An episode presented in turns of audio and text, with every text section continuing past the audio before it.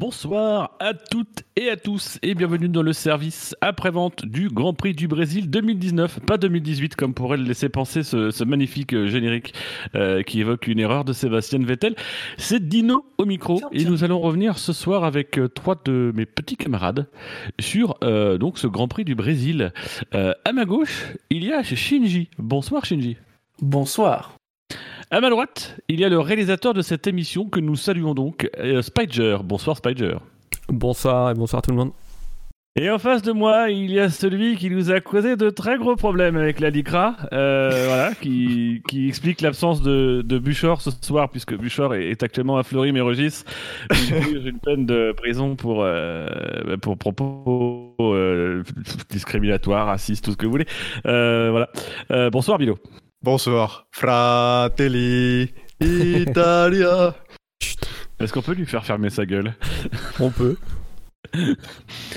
Alors, comment allez-vous, messieurs? C'est vrai qu'on peut. C'est vrai. On peut lutter. C'est possible. tu seras mon bras droit ce soir, Spider. Ça, ça, censure déjà dans cette émission. Je, je reconnais plus le SAV. Allez, vas-y, coupe-le. On dira que t'as des problèmes de connexion. oui, voilà. Je sens très crédible Comme on fait d'habitude. Alors, bah, monsieur, comment ça va euh, Ça va et toi? Ça va. Euh, bah, c'est un peu compliqué. Ouais, euh, mariage, bon, pas ouf quoi. ouais, on, on, a connu mieux. Effectivement. Alors vous êtes dur. Moi, d'une certaine façon, je trouve que ce qu'ils ont fait, c'est un chef-d'œuvre. oui, une belle union. Je vais rien dire, ça va, ça va griller, mais. Euh,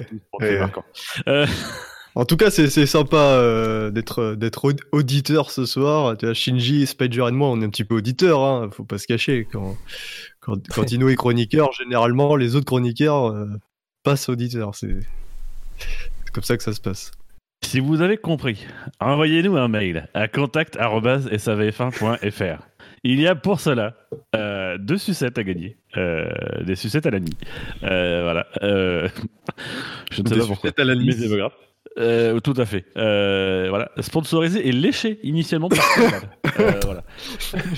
Alors, on vous rassure, Scani va très bien. Il mourait d'envie de faire l'émission de ce soir. malheureusement, il a croisé un hérisson qui lui a pété les jambes. Euh, il a sorti une petite batte de baseball, il lui a pété mm. les tibias. Donc voilà, on a une pensée pour lui de l'hôpital où il nous écoute. Euh, ou pas. C'est pas sûr qu'il écoute cette émission d'ailleurs, parce qu'il s'est aussi fait percer les tympans euh, par une carte. C'était un as de pique. Enfin voilà, c'est une aventure. On vous la racontera dans un autre numéro. Mais voilà, évidemment, on a une pensée pour lui et toute sa famille. Et pour lui rendre hommage, on passera 20 minutes sur Carlos Sainz. Oui. Et on rappelle que Sainz, c'est l'anagramme de nazi au pluriel. Euh, Messieurs, pour commencer cette émission, euh, pour commencer cette émission, non, j'en parlerai plus tard. Euh, pour commencer cette émission, on va faire le tour des notes. Je vérifie que j'ai bien les notes de tout le monde. Il me semble que je n'ai pas ta note, euh, Bilo. Donc, bah, tiens, vas-y, donne-la nous, comme ça, direct, cash, tranquille. Alors, je, je mets 17,5. Est-ce que, est que je l'explique maintenant une ponctuation spéciale? Une ponctuation, oui, un point d'interrogation. Point d'interrogation. Euh, tu l'expliqueras après. Euh... Donc Bilo, tu mets un 17,5. Euh... Ben Lop a mis un 19,10. J'ai moi-même mis un 18,10. Fab a mis un 17. Euh, Redscape a mis un 20 et il s'en explique avec un petit commentaire. Je laisse de côté les aspects purement sportifs. Je fais très bien Redscape. Euh, car même si ce Grand Prix n'était pas le plus passionnant, le final, épique, et ce podium d'un Pierre Gasly qui en a bavé a été critiqué, y compris par lui-même. Enfin, il dit moi, mais en fait, je traduis par lui-même, hein, donc par Redscape. Au moins durant la période Red Bull, sonne comme la conclusion parfaite de cette saison. Évidemment, le fait qu'il soit français y est pour beaucoup dans la note, et je ne rentrerai pas dans les considérations normo-normandes. C'est bien, c'est une bonne chose. Euh, a mis 13, euh, une petite note, c'est la plus faible note euh, de la soirée, avec 75% de la course était chiant à mourir comme commentaire. Euh, Shinji, tu as mis 15 et tu t'en expliqueras, tandis que toi, Spider, tu nous as mis 16,33. Ça nous fait une moyenne au total, en tenant compte du public qui nous a donné une note moyenne de 16,13, qui n'est pas la meilleure note, c'est en dessous du Grand Prix d'Allemagne par exemple, qui reste la meilleure note. Ça nous fait une moyenne globale de 16,91, c'est là aussi en dessous de la moyenne du Grand Prix d'Allemagne. mais c'est la meilleure moyenne d'un Grand Prix du Brésil depuis, euh, bah, depuis qu'on depuis qu'on collecte les données météorologiques sur cette émission, c'est-à-dire depuis 1994, euh, depuis 2014 évidemment. Alors messieurs, quels commentaires sur vos notes respectives Qu'avez-vous pensé de cette course au global? Alors, sans, sans aller aussi loin que, que Scani, j'ai pas forcément voulu mettre beaucoup plus qu'un 15, parce que c'est vrai que finalement, c'est surtout le final, en fait, qui a été rancomolesque. Alors après, avant, on a une course intéressante, hein, où il s'est passé beaucoup de questions euh, autour des pneus, mais une course quand même déjà beaucoup plus classique. Donc j'ai mis quand même une bonne note, parce que j'estime être une bonne note, 15, mais j'ai pas forcément voulu m'envoler, parce que bah finalement tout se joue dans les 10, 10 derniers tours, quoi. Allez, 15. Euh, alors moi, je, trouvais au contraire que en, acceptant les 10 derniers tours de la course, le Grand Prix, euh, si j'avais dû le noter sur les 60 premiers tours, je l'aurais mis un 14, 14,5. Je le, l'aurais rapproché d'un Grand Prix comme la Grande-Bretagne ou la Hongrie, où il y a une vraie lutte pour la victoire. Euh, il y a des beaucoup de différences stratégiques, notamment parmi les premiers, ce qui a donné lieu à, à, du suspense, même si on s'est retrouvé à un duel pour la victoire, mais un petit peu comme beaucoup de Grands Prix cette année. Et c'était un duel très intense parce qu'on a un undercut suivi d'un dépassement sur la piste. Donc c'était un Grand Prix qui déjà été très intéressant euh, pour moi. Et puis alors évidemment, les dix derniers tours, c'est, ce sont dix derniers tours de folie furieuse. Euh, ce qui me, ce qui me, ce qui m'amène, euh, ce qui amène ma note à 17,5. Je vais pas au-delà parce que il aurait fallu que toute la course soit, euh, soit folle pour, euh, pour atteindre des, euh, de, plus hauts sommets. Et toi, Spider? Bah, Moi, c'est un mélange de, de, ce que viennent de dire mes deux, mes deux compères. effectivement, c'est surtout la fin de course qui a fait augmenter la note, mais bon, la, course en elle-même n'était pas folle, même si effectivement on avait une lutte, une lutte pour la première place, ce qui est, ce qui est assez rare en, en, Grand Prix cette année. Mais c'est surtout oui, les, les derniers tours qui ont fait gonfler la note. Moi, je me suis rappelé du Grand Prix, euh, du, Grand Prix du Brésil 2009, euh, le, fameux Grand Prix du Brésil 2009. Et je me suis dit, si ce Grand Prix-là, 2019, s'était joué pour le titre, on aurait eu le plus beau Grand Prix de la décennie, en fait. On aurait eu exactement le, truc qu'il y a eu sur le Brésil 2009. 2008 oui, 2008, excuse-moi, mais en fait, toute la journée, je suis resté bloqué sur 2009, je sais pas pourquoi.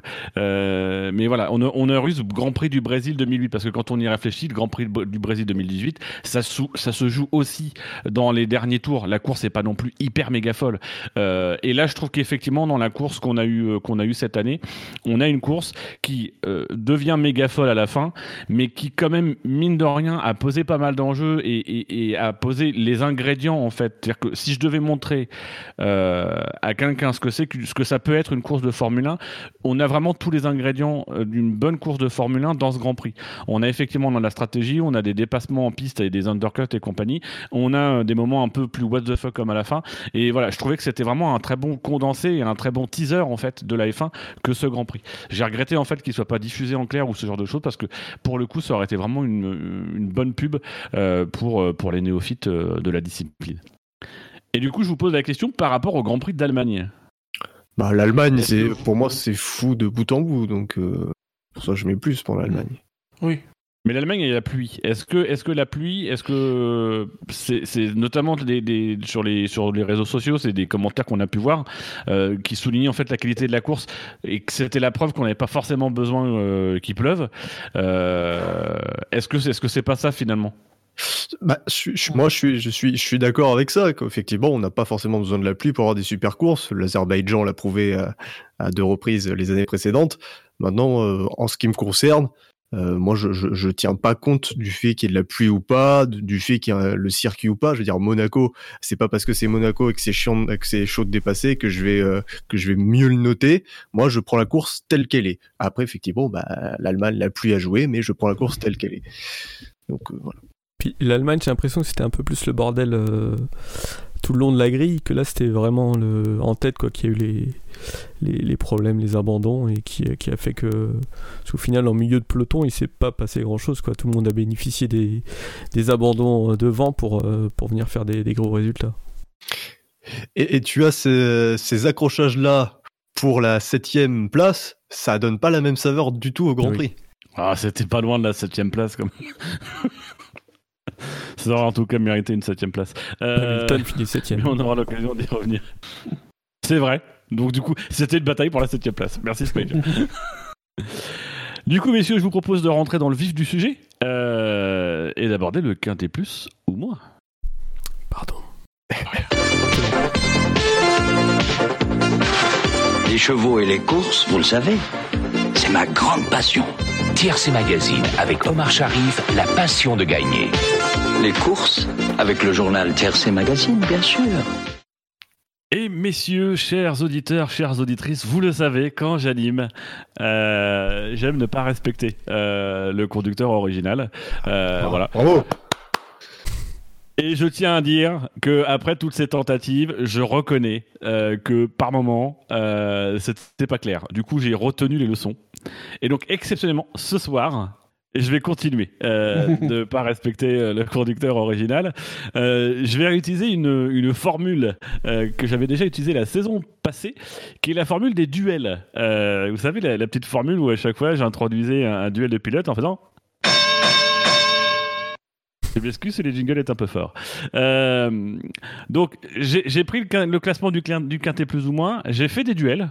À chaque fois, messieurs, je vais vous, je vais vous dire voilà, c'est un duel entre le temps et le temps du quintet plus ou moins. Et vous allez essayer de deviner, et on reviendra évidemment sur ce duel. Ça nous permettra de revenir sur les, les principaux euh, points d'action euh, de cette course qui s'est euh, caractérisée par certaines chicaneries. Est-ce que euh, vous êtes d'accord avec cette formule? J'ai rien compris, mais ouais, ouais, c'est cool. J'ai rien compris, mais c'est cool. Et vous avez voté pour lui, je le rappelle. Ah, mais si, si, non, mais c'est très bien. Bah, je salue, c'est, c'est très bien, c'est ce qu'il faut faire. Enfin, c'est ce qu'il faut faire. J'aime cette formule. Bon, je vois que ça suscite un grand, un grand enchaînement. Je dirais pas que je suis d'accord, mais bon, de toute façon, tu vas le faire, donc. Euh... Oui, c'est vrai. Messieurs, le premier match. C'est un match entre. Euh, Ducheur nous demande, si, nous dit qu'il a, on a le droit de le fouetter. Euh... On a le droit de te fouetter, Dino. Euh, vous avez évidemment le droit de me fouetter. Euh, c'est tout à fait euh, possible. Il se pourrait même que j'aime ça. Mais voilà. Donc, messieurs, le premier duel, le premier match de, de cette émission est un match, tenez-vous, qui va opposer dans notre quintet plus ou moins. Alors, je ne vais pas vous donner le quintet plus ou moins, je vais vous donner les positions dans le classement complet, qui va opposer dans notre classement le 15e et le 16e. D'après vous, qui c'est? Vettel et Leclerc. Oh, ils eh sont ben peut-être même plus bas. Ouais. ils sont peut-être même plus bas. Alors, retenez bien cette phrase. Genre, c'est un fait marquant de la course 16e.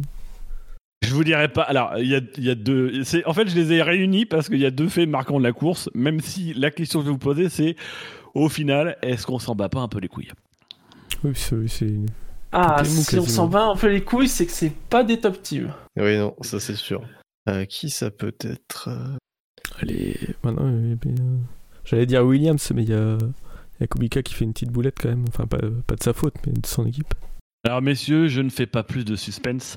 C'est un duel qui va opposer Valtteri Bottas à Lance Stroll. Je voulais commencer avec un beau duel. Alors, Valtteri Bottas et Lance Stroll, qui sont les, deux abandons euh, de la course, euh, voilà, euh, en dehors euh, des deux abrutis. Euh, voilà. Valtteri Bottas, qui est dans le ventre mou, hein, il est à, à l'entrée du ventre mou avec moins 109 points. et Lance Stroll, qui est cinquième du quintémoin, donc le 16e, avec 120 points négatifs. À noter qu'ils ont tous les deux été au moins une fois mis dans euh, le top négatif. Euh, voilà, donc ça c'est quand même bien. Et donc du coup ma question, messieurs, quel est euh, et c'est un vrai débat que j'attends évidemment. Quel est le meilleur abandon? Quelle est la course dont on se fout le plus?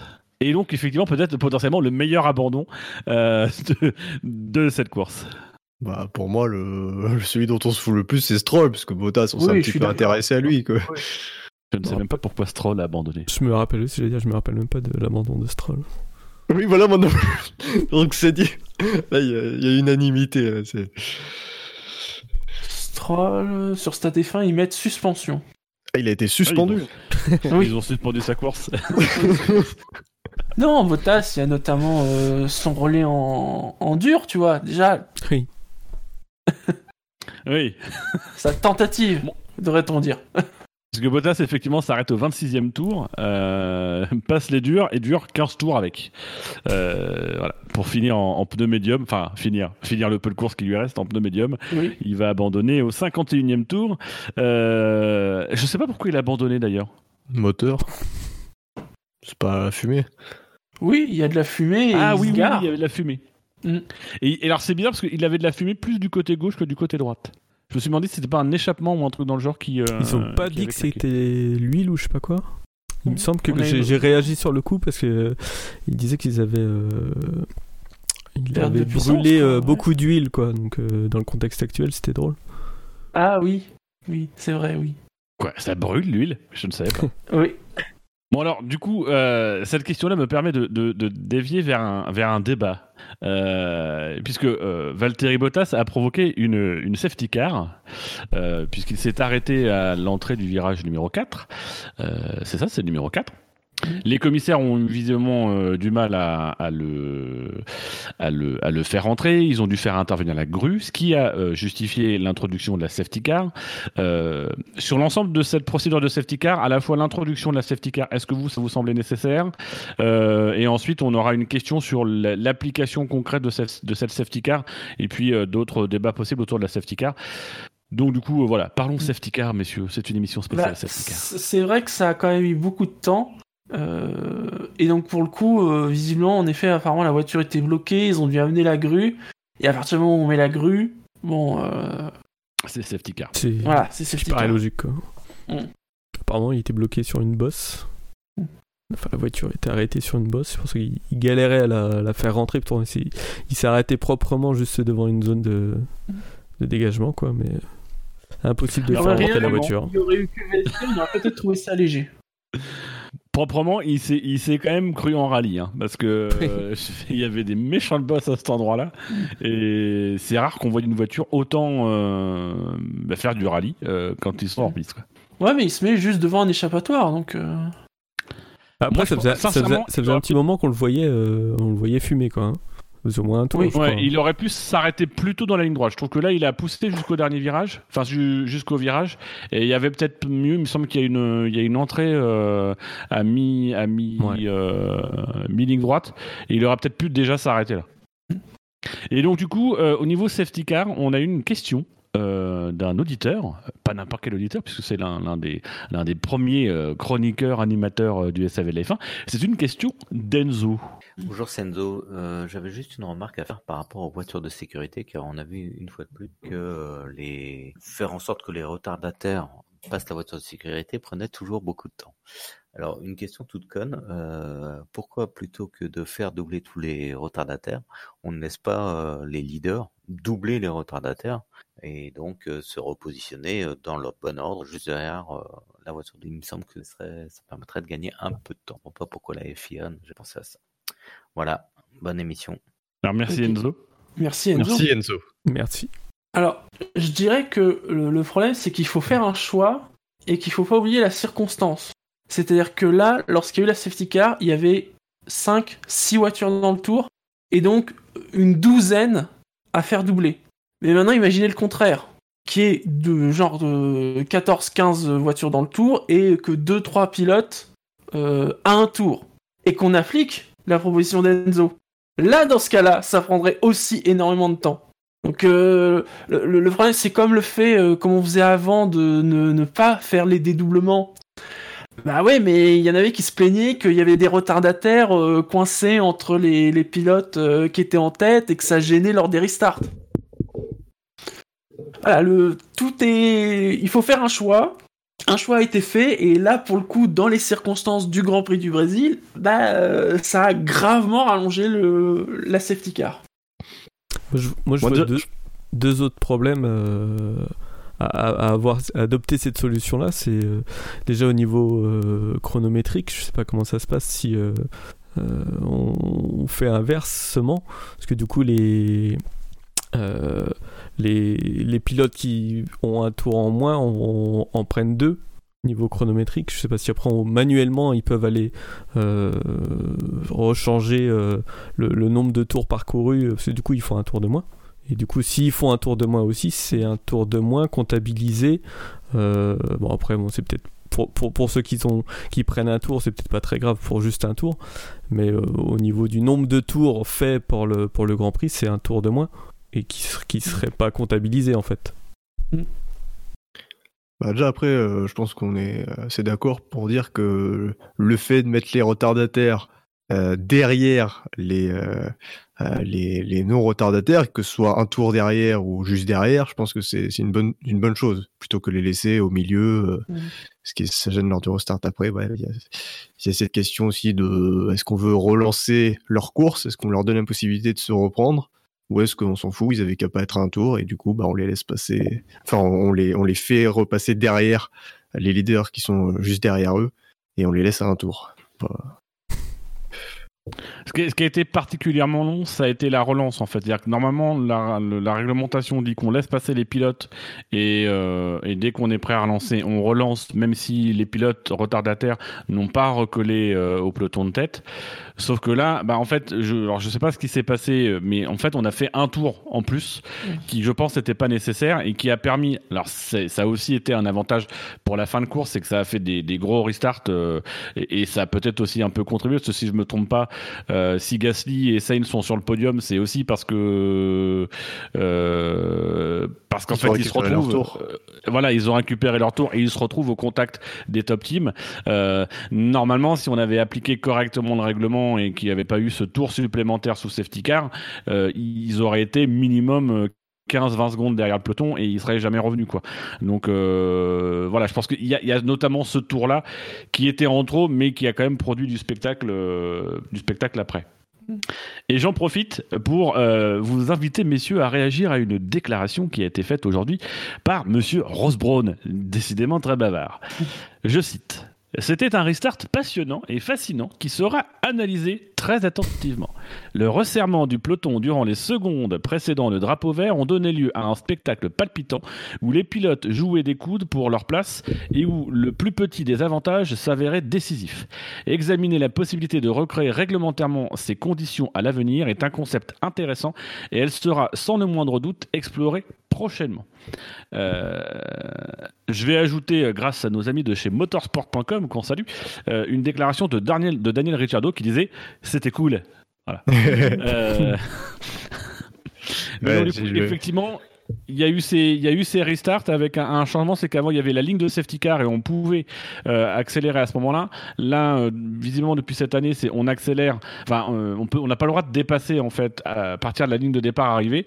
Et notamment, on a eu ce, cette relance de Lewis Hamilton qui a relancé et qui a vu en fait que tout le monde était derrière. Donc du coup, il a ralenti. Ça a ralenti et il a pu repartir. Qu'est-ce que vous pensez vous d'abord de ces restarts et du fait de les généraliser?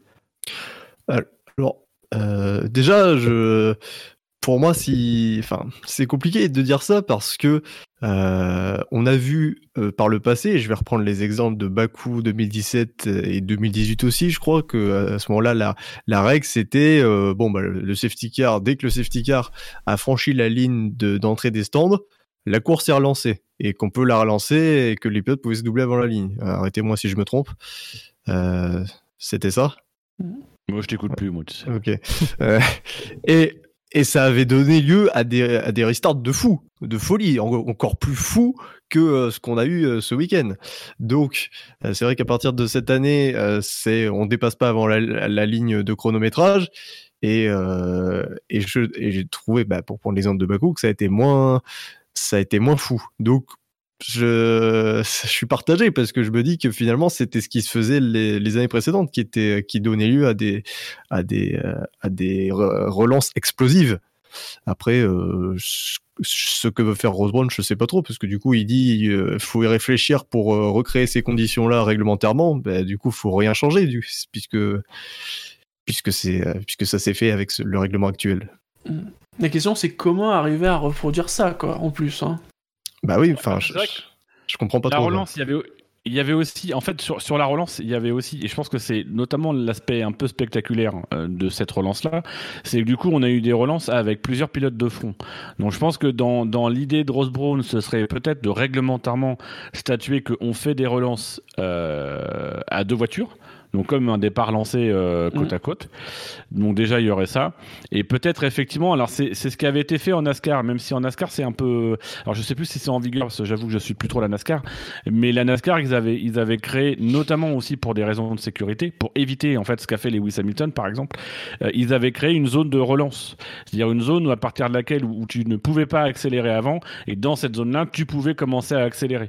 Euh, mais vraiment en fait pour être à deux, en fait c'était l'idée d'avoir ces relances à double fil, mais en même temps d'avoir cet espace de relance assez serré.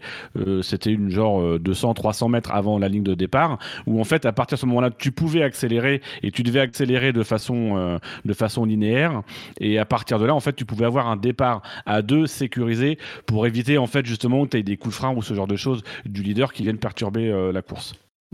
Et du coup, en matière de sécurité, justement, est-ce que, des relances comme ça, parce qu'on parle beaucoup de spectacles et c'est vrai que c'était spectaculaire, euh, est-ce que des relances comme ça, ça doit pas nous interroger aussi sur l'aspect sécuritaire de ces relances?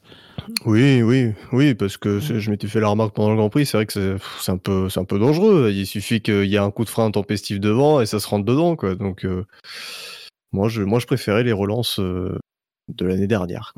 Parce que là, au moins, c'est clair il y a une relance, on y va. Euh, drapeau vert, tout le monde y va. Quand c'est le leader qui, qui dicte le, rythme, bon bah ça, ça, peut, ça peut être malsain. Hmm. Oh, ça doit être surtout lié au circuit, parce qu'on en a eu cette année des relances euh, derrière safety car, on n'a pas eu de. Oui, c'est pas la première qu'on a cette année. Ouais. plus de, de, de, fin de course de fou comme on a eu là, quoi. Mais c'est vrai que ça, ça, rappelle un peu, un peu les relances qu'il y avait eu euh, à, Bakou euh, les dernières années en fait, où effectivement ils ont de la place très en amont pour pouvoir euh, se suivre et éventuellement se mettre les uns à côté des autres. Et, du coup en fait, et, du fait de cette longue ligne droite, aussi des moments où le, le leader temporise un peu et où en fait tout, ce, tout le peloton se, contracte et où là ça donne effectivement une relance, enfin un départ massif en fait, un départ lancé massif. ça s'y prête au Brésil, c'est vrai que ça s'y prêterait pas forcément sur d'autres circuits. Euh, voilà, je pense au bah, euh, je suis pas sûr que ça marche des masses quoi. Si, on regarde, au final, ça, le, la configuration des circuits ressemble un peu à Bakou. Quoi. On a, on a un dernier virage lent qui est assez loin de de la ligne de, départ et euh, qui était avant pour, pour la safety car la ligne de safety car avant à Bakou quoi donc il y a une grosse soit, soit on part directement rapidement du dernier virage en se faisant rattraper euh, à l'aspiration, soit on attend le dernier moment pour, pour accélérer. Quoi. Oui, parce qu'actuellement, le scénario de, relance, il est assez classique. Tu as le leader qui ralentit d'un coup, qui réaccélère, et sur la réaccélération, la personne qui est derrière suit pas, et il n'y a rien, quoi. Et là, non, c'est pas ce qui s'est passé. Et là, le, le, le, premier virage arrive très vite, donc les voitures sont encore, mhm. euh, sont encore proches, du coup, ça, ça, permet de, des dépassements. Bon, voilà pour les relances. Euh, j'en profite puisque c'était euh, c'était un débat qui nous a été lancé sur le, répondeur du SAV. N'hésitez pas à utiliser le répondeur du SAV. Vous allez sur savf1.fr. À droite, vous avez un petit module rouge qui s'appelle Laissez-nous un message avec votre micro ou quoi que ce soit, euh, même le micro d'ordinateur ou le micro de votre téléphone. Vous pouvez laisser un message et ça nous permet bah, d'un peu d'interagir avec vous.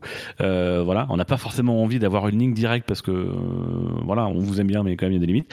Euh, mais euh, voilà, c'est une petite partie euh, qui est plutôt qui est plutôt sympa à utiliser. Donc n'hésitez pas à vous l'approprier et nous essaierons dans la mesure du possible de répondre à vos questions du répondeur. Et avant de poursuivre dans la continuité, je tiens à m'excuser auprès de notre cher président, car j'ai oublié sa note. Ben en fait, c'est-à-dire que c'est lui qui signe dans l'association au niveau des chèques, etc. Enfin, c'est lui qui me donne l'accord de, pour voler l'argent, de décaisser certaines sommes. non, pas pour le voler. Non, c'est pour le valoriser l'argent euh, sur des comptes privés euh, en Suisse. Euh, et donc voilà, juste pour signaler qu'il a mis 14 et que du coup ça nous fait une moyenne de 16,62 au total, qui reste toujours la meilleure moyenne après l'Allemagne de cette saison. On a fait le tour de Bottas du petit match entre Bottas et Stroll? Oui, il n'y avait pas match. Ok, bah on verra sur le prochain s'il y a match.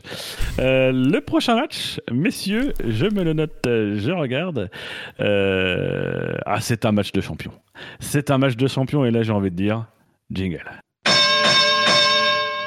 C'est un match entre le troisième du Quintet Plus Et un pilote du quintémoin, euh, que puis-je vous dire euh, Il est vraiment dans le quintémoin en fait. Euh, il est pile poil au milieu du quintémoin. Alors, je vais vous dire que c'est un duel entre Daniel Ricciardo qui est dans le quinté mou. Euh, voilà. Et donc, qui est troisième du quinté plus? Sainz et bravo Spider, c'est effectivement un duel de Sainz. Je voulais qu'on compare un peu les, les courses euh, de Sainz et Ricciardo, puisqu'on rappelle que Sainz est parti 20e et finit donc sur le podium. Euh, et que Ricciardo, euh, nous aurons l'occasion sans doute d'y revenir dans cette discussion. Ricciardo a, a lui rencontré un, un petit problème, a été pénalisé, s'est retrouvé en fond de peloton et fait quand même une assez bonne remontée pour revenir, si ma mémoire est bonne, en septième position. Ouais, c'est ça, septième. Donc un peu votre opinion sur ce, sur ce duel à distance totalement artificiel, exactement comme euh, Drive to Survive, euh, mais, euh, mais en plus sur la course de ces deux pilotes. Ne vous pressez pas, messieurs. Euh, j'ai pas vu du tout. Enfin, si Ricardo, il s'est arrêté tôt. Non, il s'est accroché avec Magnussen, Ricardo. Déjà. Oui. Et euh, il était plutôt coupable. Dans le fameux virage 4. Sur le virage 4, ouais. Donc déjà, ça, ça- son début de course a été plombé. Il s'est retrouvé derrière pas mal de monde. Euh, bah déjà, on peut en parler. D'accord sur le fait qu'il était coupable dans l'accrochage sur Magnussen. Il a pris 5 secondes. si Oui, je crois, si oui. Oui, oui. C'est un peu dur, je trouve. Oh, 5, Ah. secondes, oh, 5 secondes, c'est Pourquoi c'est un peu dur Vas-y, dis-nous. Je sais pas, je trouve que. Il n'y a, pas d'attaque euh, kamikaze, je trouve, de, de Ricciardo. Alors après, effectivement, il le fout en l'air, du coup, euh, il ruine sa course, donc euh, c'est peut-être ça qui apporte les 5 secondes, mais je pense. Il n'y a, pas d'attaque euh, de folie, enfin, il, il se porte à l'intérieur, effectivement, Magnussen referme un peu. Bon, voilà, il, il se touche, puis enfin, c'était plus du, du, du Let's Race pour moi que du, de la pénalité à Ricciardo. Pas très violent comme, attaque. qui, Ricciardo qui est, euh, qui est dans notre, euh, dans notre quintémou avec moins 32 points, 77 points euh, positifs pour 109 points négatifs. Euh, fait intéressant, parmi nos, nos auditeurs, vous avez été 116 euh, à voter et évidemment nous vous en, nous vous en remercions. Il a été mis au moins une fois en numéro 1 et une, moins, au moins une fois en, dernier, en 20e. Euh, alors qu'il y avait quand même de la concurrence pour la dernière place. Vous allez le voir. On parlait de Magnussen. Magnussen est juste devant lui au classement, ex aequo avec Ricciardo, moins 32 points. Euh, mais il a eu 3 points positifs pour 35 points euh, négatifs. Lui n'a été mis dans aucun top, ni euh, moins, ni plus. Donc voilà. Et donc Ricciardo, après son, après son crash, sa course, est-ce que vous avez vu des choses? Est-ce que c'est une belle remontée? Est-ce que je me fais, me fais un fantasme tout seul? Parce que je le veux chez Ferrari. Oula. Ah, il, fait, il, il fait euh, 18-7, donc euh, oui, c'est quand même une belle remontée. Après, euh, ouais, au niveau de stratégie, euh, ouais, il s'est débarrassé très vite des médiums. Bah, il a pas le choix et pété son. enfin, il- Ouais. Son aileron est abîmé quoi. Je suis en train de regarder où est-ce qu'il était avant, avant le. Ah, il était 15ème avant la safety car. Euh, donc, euh, Ouais, mais à ce moment-là, il vient, il vient, dans- si je ne me trompe pas. Alors c'est après, c'est compliqué parce que les positions en instantané, il faudrait avoir les stratégies. oui, oui, oui, mais Euh, c'est il est ça que je suis en 15e, train de mais il s'est arrêté au stand. C'est au 53e sur safety car. Lui, il s'arrête euh, 8, euh, 40e Au 8 et tour. au 40e. Bon, c'est non, Raikkonen, Giovinazzi, il s'était arrêté euh, juste avant. Euh, Sainz, de toute façon, il était sur une stratégie à un, ar- à un arrêt. Norris, euh, Norris s'arrête pendant la safety car. Perez, euh, enfin, je vais pas tous les faire, mais globalement, enfin, globalement, euh, il n'y avait pas forcément d'arrêt de prévu pour d'autres pilotes qui étaient devant Ricardo, je crois. Donc, euh, Mais c'est devant Hülkenberg. Oui. ouais, alors Hülkenberg, il, il a foiré un peu. la- Enfin, je sais pas si c'est passé en fin de course. Déjà, oui, il se prend une pénalité, Hülkenberg, euh, de 5 secondes. Oui, il double sous safety car. Ah putain, non mais. À mon avis, ça doit être tout juste euh, au niveau de la ligne de chronométrage. je crois. Mais il se fait, ouais, il se fait avoir. Et pareil, Nico, il est un peu dans, cette, dans, dans ce groupe euh, des mecs qui vont faire un deuxième relais en pneu dur et qui vont vite se raviser. Euh, il fait 27 tours sur les médiums neufs au départ, puis 17 tours en pneu dur avant de rebasculer sur les, les pneus tendres neufs. Visiblement, il s'arrête, ça doit être à, l'entrée de la safety car, et là, il met des pneus, des pneus usagés, sans doute, je pense, pour, pour euh, ah bah non, si c'est sous safety car, c'était pas pour purger sa pénalité. Et il finit effectivement en pneu tendre. Il est quand même très longtemps entre la 15e et la 17e place, hein. c'est pas terrible. Hein. Ouais, puis il est loin, il est loin derrière le. Hein. Euh, il est à 15 secondes du, à 15 secondes du, du 15e euh, avant la safety car, donc il est loin quoi. Mm. Donc après on l'a pas, on a, pas bien vu leur course, donc c'est un peu compliqué de juger. Mais après sur, sur, la, sur, la, apparemment les, deux, enfin les deux Renault sont pas terriblement partis quoi. Parce que Ricardo était 11, Hülkenberg 13, et au deuxième tour ils sont 14 et 16. Ouais. Mm. ça commence déjà mal. Et Ricardo se fait enrhumer par les deux Racing Points au premier tour. Mm. Et à la, relance, finalement, après la première relance, entre la première relance et l'arrivée, bon, Ricardo, il, il passe devant Perez et devant Grosjean qui, qui perd tout. Mais sinon, euh, c'est tout. Enfin, c'est déjà, déjà, pas mal. Et du coup, il se retrouve sixième avec tout ce qui se passe devant. Mm. Mais voilà. Et Hülkenberg qui passe devant Stroll. Après, ouais, sur beaucoup de pilotes, je pense qu'on va avoir du mal à, à dire grand chose parce qu'ils sont, ils font des bons résultats, surtout parce que il y a beaucoup d'abandons devant. Quoi. Il, y a, il, y a, il y a cinq places qui se libèrent euh, devant. Quoi. Oui, c'est ça. C'est là justement où je vous emmène vers Sainz la course de Saints, il y, a une, y a une vidéo faite par la F1 euh, qui circule où on, voit euh, la progression de Saints qui fait des dépassements au début et après en fait il gagne des places. Euh, c'est très drôle parce qu'il gagne des places parce qu'il y a une Ferrari qui est à l'abandon et puis il regagne une place parce qu'il y a une autre Ferrari qui roule très lentement puis après il gagne une place sur tapis vert. voilà. Donc c'est un peu la course de Saints c'est un peu un résumé en fait de la course. Bah, après la, première relance, il est huitième. Et euh, ça. alors avant, avant la, safety car liée à Bottas, il est neuvième. Il est deux secondes derrière Grosjean, deux secondes devant Norris, mais euh, il y a, Raikkonen qui est juste derrière, Stroll, Giovinazzi. Enfin, ils, sont ils sont quand même de, de finalement de Gasly à, à on va dire Ricardo. Euh, ça fait ça fait combien? Ça fait neuf pilotes qui se tiennent en 10 euh, secondes, grosso modo. Donc euh, il est vraiment dans un paquet. Euh, et je regarde du coup la stratégie. À ce moment-là, lui, il était Très plutôt bonne stratégie. Il, est parti en pneu, en pneu tendre, il fait 29 tours avec les pneus tendres, et si je me trompe pas, c'est le seul pilote qui fait un seul arrêt, donc en fait, une, bonne partie de sa position en piste, il va la gagner parce qu'il a les médiums euh, qu'il met, au, met au 29e tour, et en fait, il va jamais rentrer.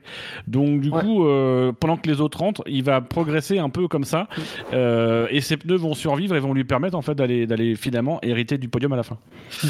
Parce que si on regarde euh, les autres, donc Grosjean, non. Grosjean était un peu sur la même stratégie que lui environ. Euh, donc il était derrière. Ensuite, c'était quoi? Norris qui s'arrête plus tard. Euh, ouais, en fait, sa place, elle est... il allait pas forcément perdre la 9 place avant la safety car. Quoi. Il... Je regarde Raikkonen.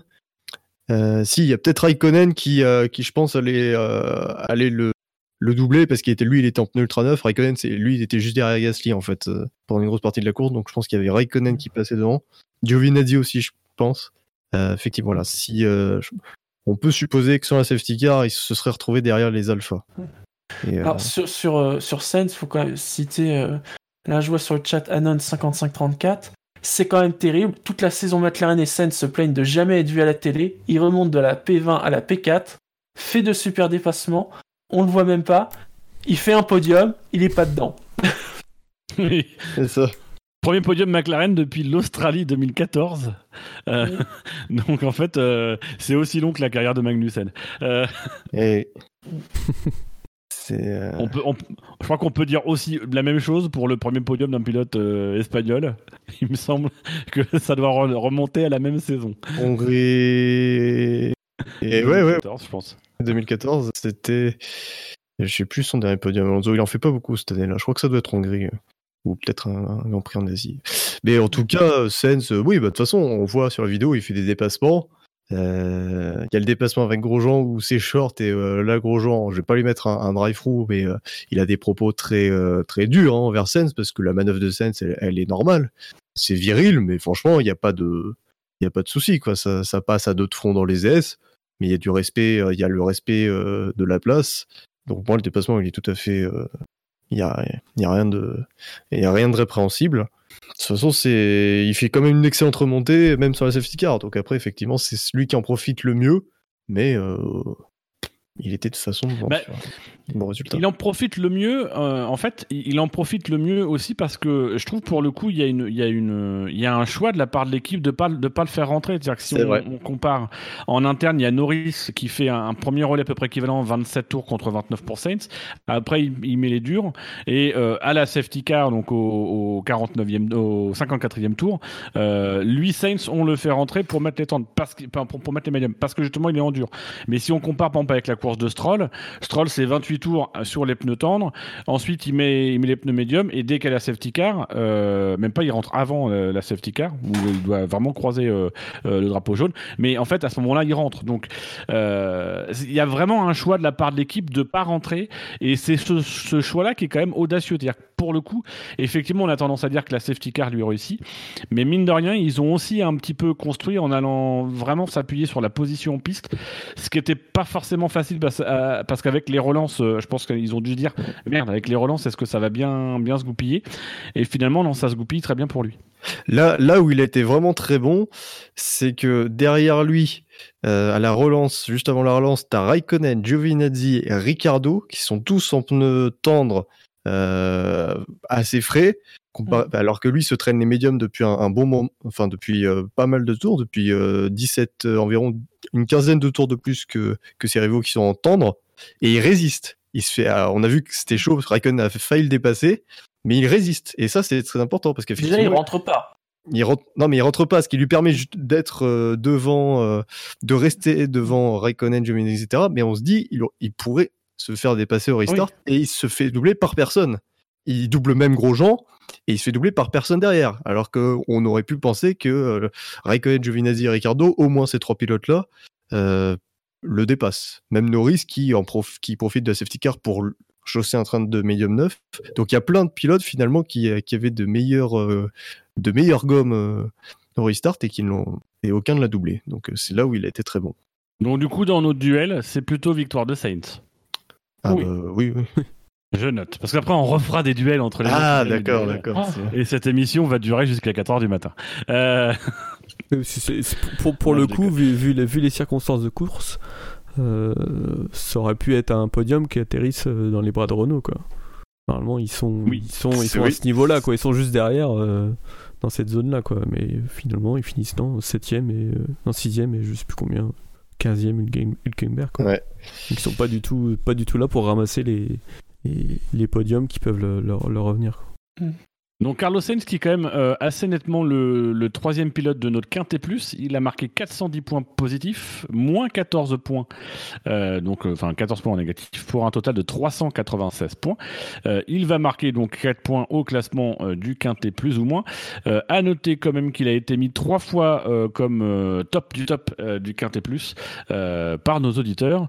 voilà, il y a quand même un gap avec le, deuxième et le troisième, euh, avec le premier et le deuxième. Euh, et il y a une assez confortable avance euh, sur le quatrième du Quintet Plus, dont je peux vous parler puisqu'on on l'a rapidement évoqué, qui est Kimi Raikkonen avec 203 points, quatrième du Quintet Plus. Est-ce que vous avez des remarques à faire sur la course de Kimi Raikkonen puisqu'il est dans le Quintet Plus? Bah, l'alpha, a revécu euh, ce week-end. Là, ils avaient, ils avaient, le rythme toute la toute la course. Hein. Raikkonen a, a, finalement été celui qui a, enfin, il a lutté avec Grosjean pour la pour la septième place, euh, pour la huitième place pardon, euh, à la régulière. Et voilà. Donc après, alors un petit regret effectivement, c'est qu'avec les circonstances, bah, il aurait pu être troisième derrière derrière Gasly. Mais en tout cas, la course est excellente. Giovinazzi, il s'est bien battu aussi dans le peloton.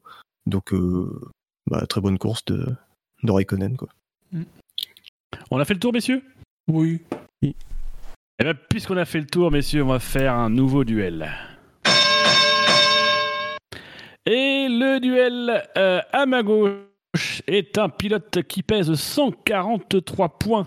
Il est membre du Quintet Plus, il est exactement cinquième du Quintet Plus, 197 points positifs pour 54 points négatifs. Et il est opposé à ma gauche à un pilote du Quintet Moins qui a marqué 217 points négatifs, 44 points positifs, et c'est un symbole, 261 points négatifs. Messieurs, qui vais-je opposer sur ce duel? Bah Hamilton et puis euh... Albon. Albon? Albon.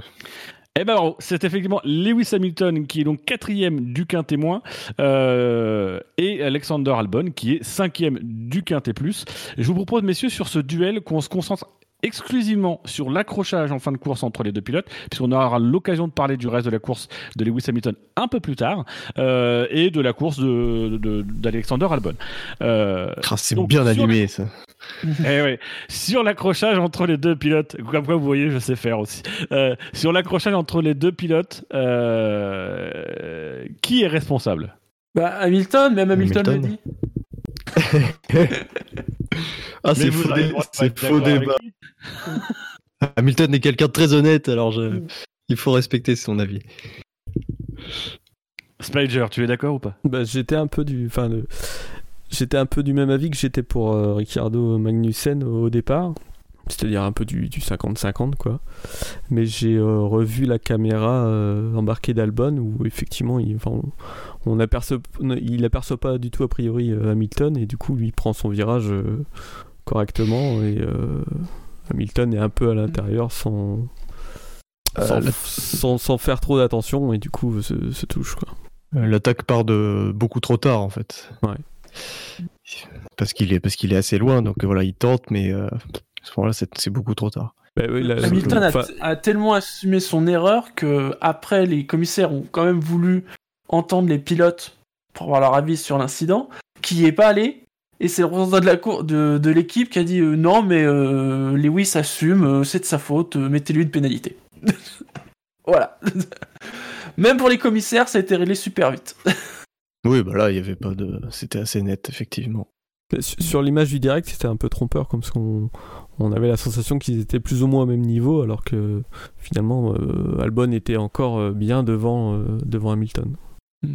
Alors Lewis Hamilton qui a été mis 5 euh, fois comme le plus mauvais de tous les pilotes sur nos 116 votants, euh, tandis qu'Alexander Albon lui a été mis deux fois comme le plus mauvais et deux fois comme le meilleur de tous.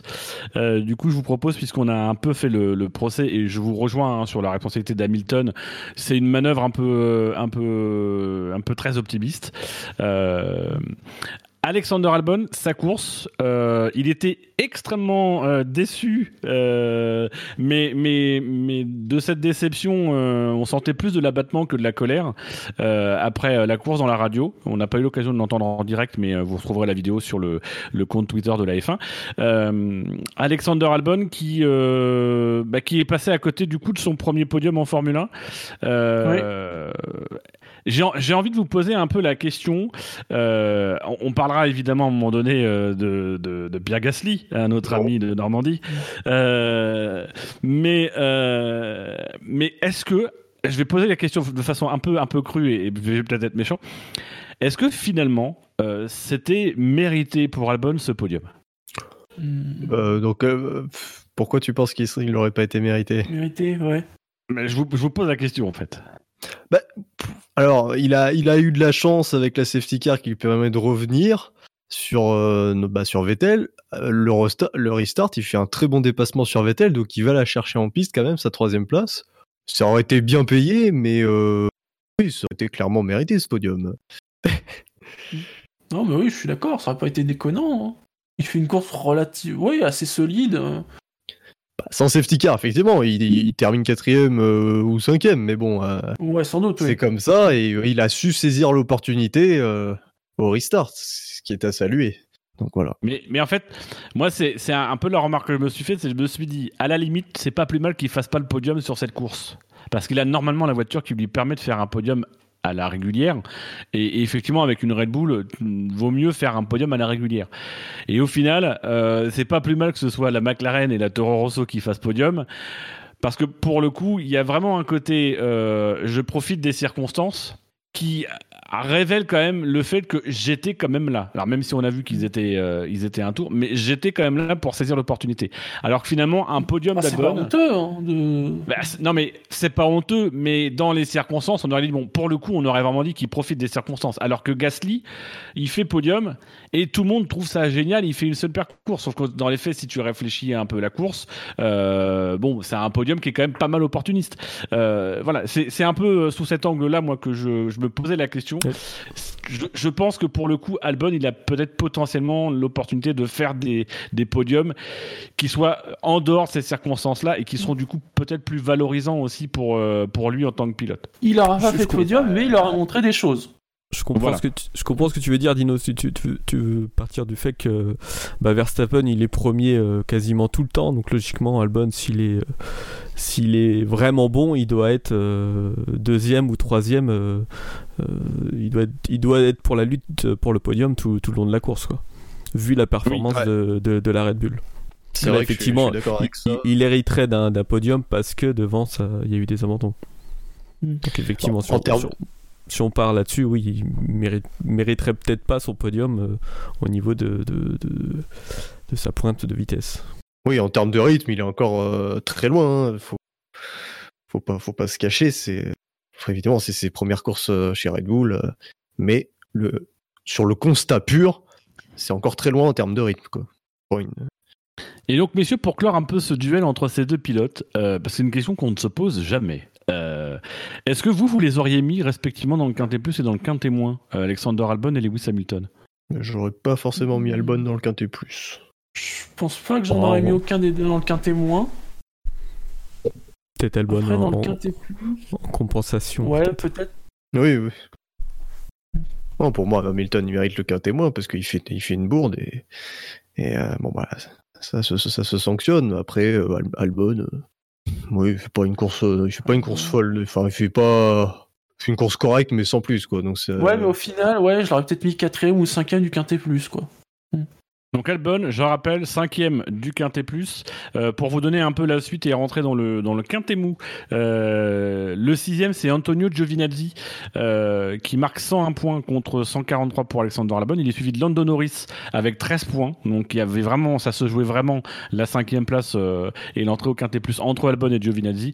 Après, on a Russell, Perez et Magnussen qu'on avait déjà évoqué. Mais je reviendrai sur le, classement complet après qu'on ait fait toute une étude complète. Sur Giovinazzi, du coup, vous avez peut-être quelque chose à dire ou pas? Non. Bah, meilleur résultat en carrière. Oui, c'est vrai, meilleur résultat en carrière. Euh, pour une prolongation l'année prochaine, euh, magnifique. Et messieurs, tout ça, ça nous emmène vers notre duel suivant. Euh, et là, j'ai envie de dire, messieurs, que le jingle du ding ding, il a jamais été autant mérité. Puisque, messieurs, c'est un duel qui va opposer le premier du quintémoin au deuxième du quintémoin. Je vous laisse deviner de qui s'agit-il. Leurs voitures sont rouges. euh, hein. Russell et Kiat. Alors, euh, je- non, j'aurais préféré, mais non, puisqu'effectivement, ce sont deux voitures rouges. Euh, il y a à ma gauche un pilote qui a marqué moins 470 points. Euh, alors, dans le détail, c'est 42 points positifs pour 512 points négatifs. Et l'autre qui a marqué euh, 664 points négatifs au total. Euh, dans le détail, 683 points négatifs pour 19 points positifs. Euh, dans quel ordre, messieurs les pilotes Ferrari? Ah, moi, Vettel les derniers, je pense. Ouais, toi, tu dis. Vettel dernier. ouais, peut-être Vettel dernier. T'es d'accord, Shinji? Ouais. Et toi, Spider? Pff, Ouais, moi c'est c'est compliqué. C'est compliqué. Au On niveau, va niveau, ouais, on, Alors, on va en reparler, mais.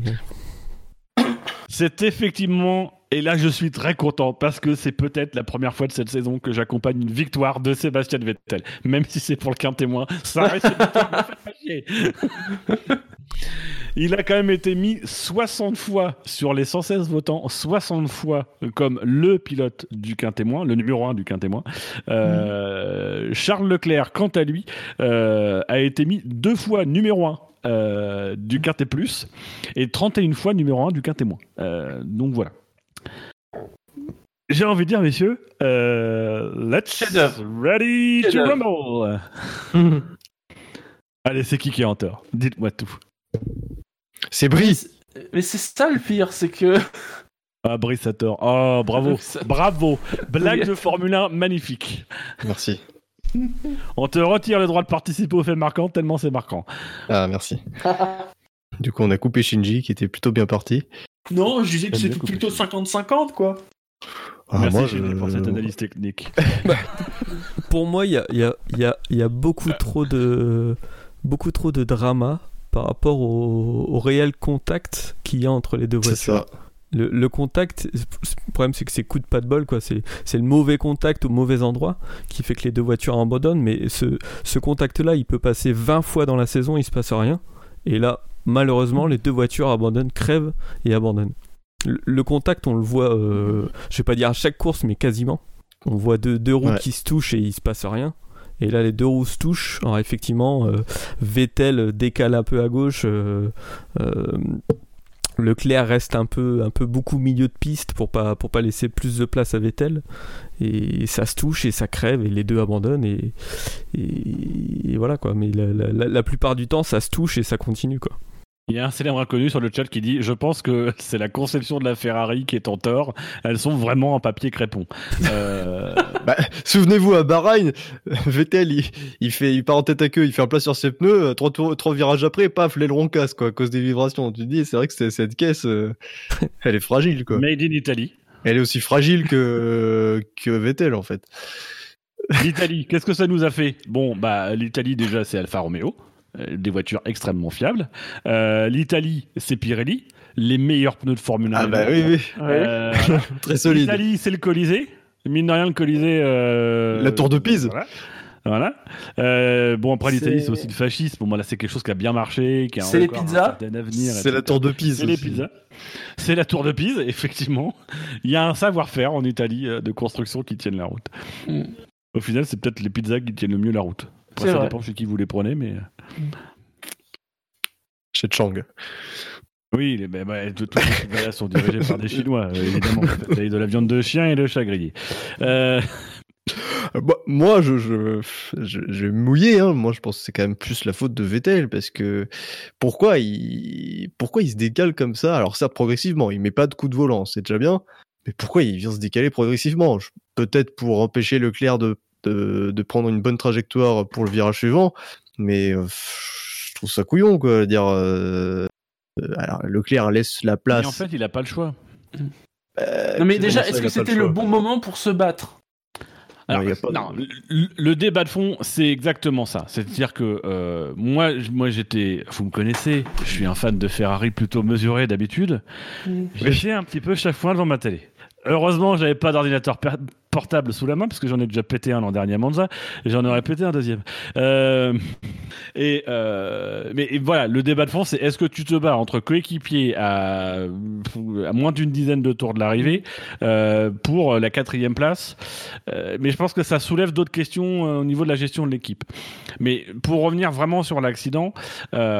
Pourquoi il se rabat faut, faut prendre aussi la situation dans son ensemble, c'est-à-dire que euh, Vettel, il, est dans la situation de la ligne droite, il va passer euh, par, la, par la droite et il sait que euh, en passant par la droite, il va être obligé de, de, fermer la porte à Charles Leclerc pour pouvoir prendre le virage. Parce que s'il prend le virage numéro 4 en étant à l'extérieur, ça a très peu de chances de se concrétiser. Donc en fait, il est obligé de fermer la porte et de, et de se décaler, ou en tout cas de, de montrer à Charles qu'il va passer. D'autant plus qu'il a, il, arrive, il arrive à le passer quand même avec pas mal de vitesse. Donc il est obligé de se rabattre. Euh, moi, je trouve qu'on a beaucoup parlé, euh, mais, mais à raison, parce que, parce que pour moi, Vettel est en grande partie fautif dans l'accrochage. On a beaucoup parlé du mouvement de Vettel. Je trouve qu'on a très peu parlé de l'absence de mouvement de Charles Leclerc, qui pour moi est tout aussi suspecte dans cette manœuvre. C'est-à-dire que Charles Leclerc, au début de la manœuvre, de, la bagarre qui est quand même assez impressionnant, puisqu'au tout début de la ligne droite, il sait que Vettel est juste derrière, et il a une, il a une trajectoire légèrement sur la gauche quand Vettel, en fait, il lui ouvre la porte pour qu'il lui envoie le signal qu'il faut qu'il passe à droite. Et quand Vettel engage le dépassement pour aller sur la droite, on voit bien sur la caméra de face que Charles, il fait, il fait un petit coup de volant, mais genre un ou deux degrés pour se remettre correctement sur la ligne. À ce moment, le crash, il est, il est, je vais pas dire qu'il est garanti, mais les conditions, elles sont construites. C'est-à-dire qu'on a d'un côté un pilote qui va dépasser, qui a de la vitesse et une très bonne aspiration en ce moment-là et qui arrive très vite. Euh, et de l'autre côté, il y a un mec qui, dès le début, a, créé les conditions pour que Vettel passe à droite et dès le début lui dit je vais rester sur ma ligne, je ne bougerai pas. D'ailleurs, c'est ce qu'il va dire après la course, puisqu'il va dire Moi, je lui ai laissé la place. Et c'est vrai qu'il lui a laissé la place. Et il est resté sur sa ligne. Et il y est resté jusqu'au bout. Parce que Charles, il sait aussi qu'au bout, si lui, il reste sur sa ligne, Vettel, il est à l'extérieur. À moins qu'il se rabatte ou qu'il aille à l'accrochage, il pourra jamais passer au virage 4. Donc, dans les deux cas, et c'est là où, moi je pense que euh, j'ai beaucoup vu sur Twitter qu'on mettait 100% responsable Vettel. Je trouve que dans, dans ces conditions-là, on est obligé d'analyser la situation dans son ensemble. Et effectivement, le fait qu'on est à la fin de course, effectivement, le fait que euh, on est entre coéquipiers et qu'on ne dépasse pas un coéquipier et qu'on ne se laisse pas dépasser par un coéquipier exactement comme on le fait avec les autres, que ces deux pilotes qui se connaissent et qui ont visiblement des petites mésententes, je trouve que les deux pilotes ont créé eux-mêmes les conditions de cet accident et sont tous les deux responsables. Ils, ont été tous les deux idiots et ils ont effectivement fait passer euh, les, intérêts, euh, leurs intérêts personnels, leurs petits égaux, devant l'intérêt de l'équipe. Euh, et ça, c'est très grave. C'est très très grave, je trouve. alors qu'effectivement, l'accident est pas pas méchant, mais comme souvent en fait dans des accrochages de coéquipiers c'est pas toujours très méchant. Mais voilà, c'est un accrochage de coéquipier en fin de course, en fin de saison, alors qu'il y a quasiment plus rien à jouer, si ce n'est une troisième place au pilote. Euh, il y a un excès d'engagement des deux côtés, quoi. Euh, par rapport à justement la vitesse de Leclerc lorsqu'il, enfin de Vettel pardon, lorsqu'il se met à dépasser Leclerc, moi, moi je, pense qu'il a, il se serait retrouvé avec euh, largement l'équivalent d'une voiture d'avance avant le virage. Donc je comprends pas. Enfin, c'est là pour moi où il y a un souci. C'est, je pense, il, se serait ah, assuré quand même la position. Ah mais il se précipite. Alors je pense qu'il se serait assuré la position. Mais ce que je veux dire, c'est que la trajectoire de Vettel, elle est logique. Et que, et, que, et que Leclerc reste sur sa ligne, il a une, il a une défense où le mec dit je, je vais rien lâcher à son coéquipier en fin de course mais dans les faits, et c'est aussi en fait, du coup, ça crée aussi pour ça que moi j'ai du mal à, définir des responsables. Pour moi, c'est les deux qui sont responsables de cette situation, parce que c'est aussi du coup ce qui explique la manœuvre de, de Vettel et que Vettel veut en finir vite, c'est parce qu'il sait qu'à côté il y a un mec qui, qui, qui dans, dans l'état d'esprit ne veut rien lui laisser filer, qui en plus dans le S de dans le S de Senna, euh, pareil, euh, c'est c'est quand même pas un, dépassement entre coéquipiers, c'est un dépassement entre deux mecs, euh, et c'est quand même assez assez serré, même si la caméra euh, frontale de, de Vettel, elle, peut être trompeuse. Sur le chat, Fab souligne en plus que Leclerc euh, peut être agressif dans ses défenses, parfois même de façon excessive. Ouais, mais là, je l'ai pas trouvé, euh... je l'ai pas trouvé agressif dans sa défense, quoi. Mais c'est là où il est fort, c'est qu'il montre pas que c'est agressif. Maintenant, mine de rien, sur ton coéquipier, t'es dans, dans une ligne droite, quasiment milieu de piste tu fais un petit coup, tu, tu, lui montres que tu vas le laisser passer à droite. Et dès qu'il dès qu'il s'engage, tu te remets euh, correctement sur une ligne droite et tu restes sur ton rail. Et ça, sur ton coéquipier, c'est quand même très limite, je trouve les deux sont très limites l'un envers l'autre. Et c'est un signe de, pas de respect, quoi. Euh, entre d'autres coéquipiers, ça se laisse un peu plus la place, ça se décale ou ce genre de choses. Et à la limite, ça se bataille. Mais là, les mecs ne se sont même pas battus. En fait, ils ont cherché à, se. Très sincèrement, je pense qu'ils ont cherché à, être, à être le dernier en piste, quoi. Et quand tu dis que la trajectoire de Vettel est logique, je comprends pas. Bah, elle est logique par rapport à ce que je disais au début, c'est-à-dire qu'on est sur, un, sur le, virage 4, c'est un virage assez rapide à gauche. Si t'es pas devant, à ce moment-là, en, étant à l'extérieur comme il l'est euh, sur la partie droite de la ligne droite, tu as très peu de chances de passer le virage. Ça va forcément se finir mal. D'autant que potentiellement Leclerc peut faire freiner tard, etc. Donc euh, ce que cherche Vettel à faire, et c'est ce qui explique sa, manœuvre, et on l'a vu avec d'autres. Hein. Très souvent, on a des mecs qui se rabattent fortement à gauche pour fermer la porte euh, à, un, mec et, s'assurer l'intérieur. Et la manœuvre que fait Vettel, qui finalement est assez linéaire, c'est de, de pousser en fait, de faire comprendre à Leclerc qui veut prendre le virage en tête et donc en fait de le pousser pour que finalement faire céder Leclerc. C'est pas un parce que faut regarder d'autres caméras d'autres pilotes euh, cette année ou les précédentes années dans, dans cette ligne droite euh, elle aborde ce virage où les mecs font rarement des cadeaux. Je trouve sincèrement que la manœuvre de Vettel, elle n'est pas suicidaire. C'est un petit décalage simplement pour accompagner Charles et lui dire voilà, je vais te passer devant. Euh, ça sert à rien de te battre. Sauf que Charles, il reste sur sa ligne. Enfin, il reste sur sa ligne. Euh, non, dans un premier temps, il suit le mouvement de Vettel. Par deux fois, il bouge un peu, il se décale un peu sur la gauche pour. Euh, est-ce que c'est un décalage ou est-ce que c'est. Oui, c'est pas un gros décalage. C'est le mouvement de la voiture. On a, on, a, 300, c'est normal que la voiture soit pas droite-droite, mais parce qu'il suit le mouvement de, de, Vettel au début. Après, c'est vrai qu'il arrête de le suivre, mais. Il le lâche pas du regard. Bah, peut-être, mais à un moment donné, Vettel, il, il fait ce, ce, mouvement vers la gauche, euh, il faudrait pas non plus qu'il fasse toute la largeur de la piste, quoi. Mais non, mais c'est ça le truc, c'est que c'est en quoi il fait toute la, toute la largeur de la piste? Non, mais il est parti comme c'était parti. Euh, mais euh, parti comme c'était parti, c'est des, des, manœuvres que fait régulièrement Vettel. le fait de fermer une porte, c'est pas interdit dans le règlement. Enfin, moi, ce que je j'arrive pas à comprendre, c'est. Je sais bien que c'est pas interdit c'est pourquoi tu n'anticipes pas. C'est-à-dire que là, on a quand même, euh, de la part de Charles, une absence d'anticipation. Alors que tu connais Vettel, euh, en plus, je pense que Charles, il, a très bien euh, jaugé l'animal. il sait très bien que quand on le pique un peu au vif, Vettel, c'est un peu un sanguin il lui a fait un dépassement qui est quand même très autoritaire dans le S. Il sait très bien que Vettel, qui, essaye de le dépasser, va essayer de tuer le match tout de suite. Donc, il, doit s'attendre à, un coup de volant, une manœuvre pour fermer la porte. En fait, c'est moi, c'est mon interrogation dans cette manœuvre, euh, mais en même temps, c'est pas une interrogation puisque dans les faits, ce qu'on voit à l'écran, c'est que, bah, effectivement, euh, Charles, il reste plus ou moins sur sa ligne et c'est Vettel qui lui rentre dedans. Sauf que dans les faits, euh, je trouve que, que Charles, a, il a peut-être sciemment ou inconsciemment, euh, voilà, j'en sais rien. Mais il, est resté sur une trajectoire et il s'est mis en fait euh, en situation euh, de se retrouver dans cet accrochage. Je suis pas en train de dire qu'il est responsable. encore une fois, j'insiste, je pense que le responsable numéro un de l'accrochage, c'est Sébastien Vettel parce que c'est lui qui est à l'origine du mouvement. Mais dans les faits, il y a un jeu entre les deux. quand on regarde bien, il y a un jeu qui n'est pas normal entre deux coéquipiers. Bah, après, Leclerc ne bouge pas beaucoup, s'il sait aussi qu'il a l'avantage pneumatique. Donc il, suppose peut-être que Vettel euh, euh, bataille, mais qu'il va être obligé de toute façon de lâcher parce que Leclerc a des pneus euh, tendres neufs alors que ah bah c'est sans doute ce qui que Vettel ils sont mise, hein. usés. Il, se dit que euh, je vais arriver avec suffisamment de vitesse pour pouvoir freiner tard et rester à l'intérieur. Donc il dit qu'il bataille mais que de toute façon il, va passer quoi. Donc euh, c'est ça. Il pense pas que Vettel va aller euh, plus loin que ça. Officiellement tout va toujours très bien entre les deux. Ah oui. bon, ok. Moi c'est bah, justement un peu ma question. C'est c'est est-ce que alors déjà est-ce que est-ce que cet accrochage vous a surpris? Oui. Oui quand même oui. Oui.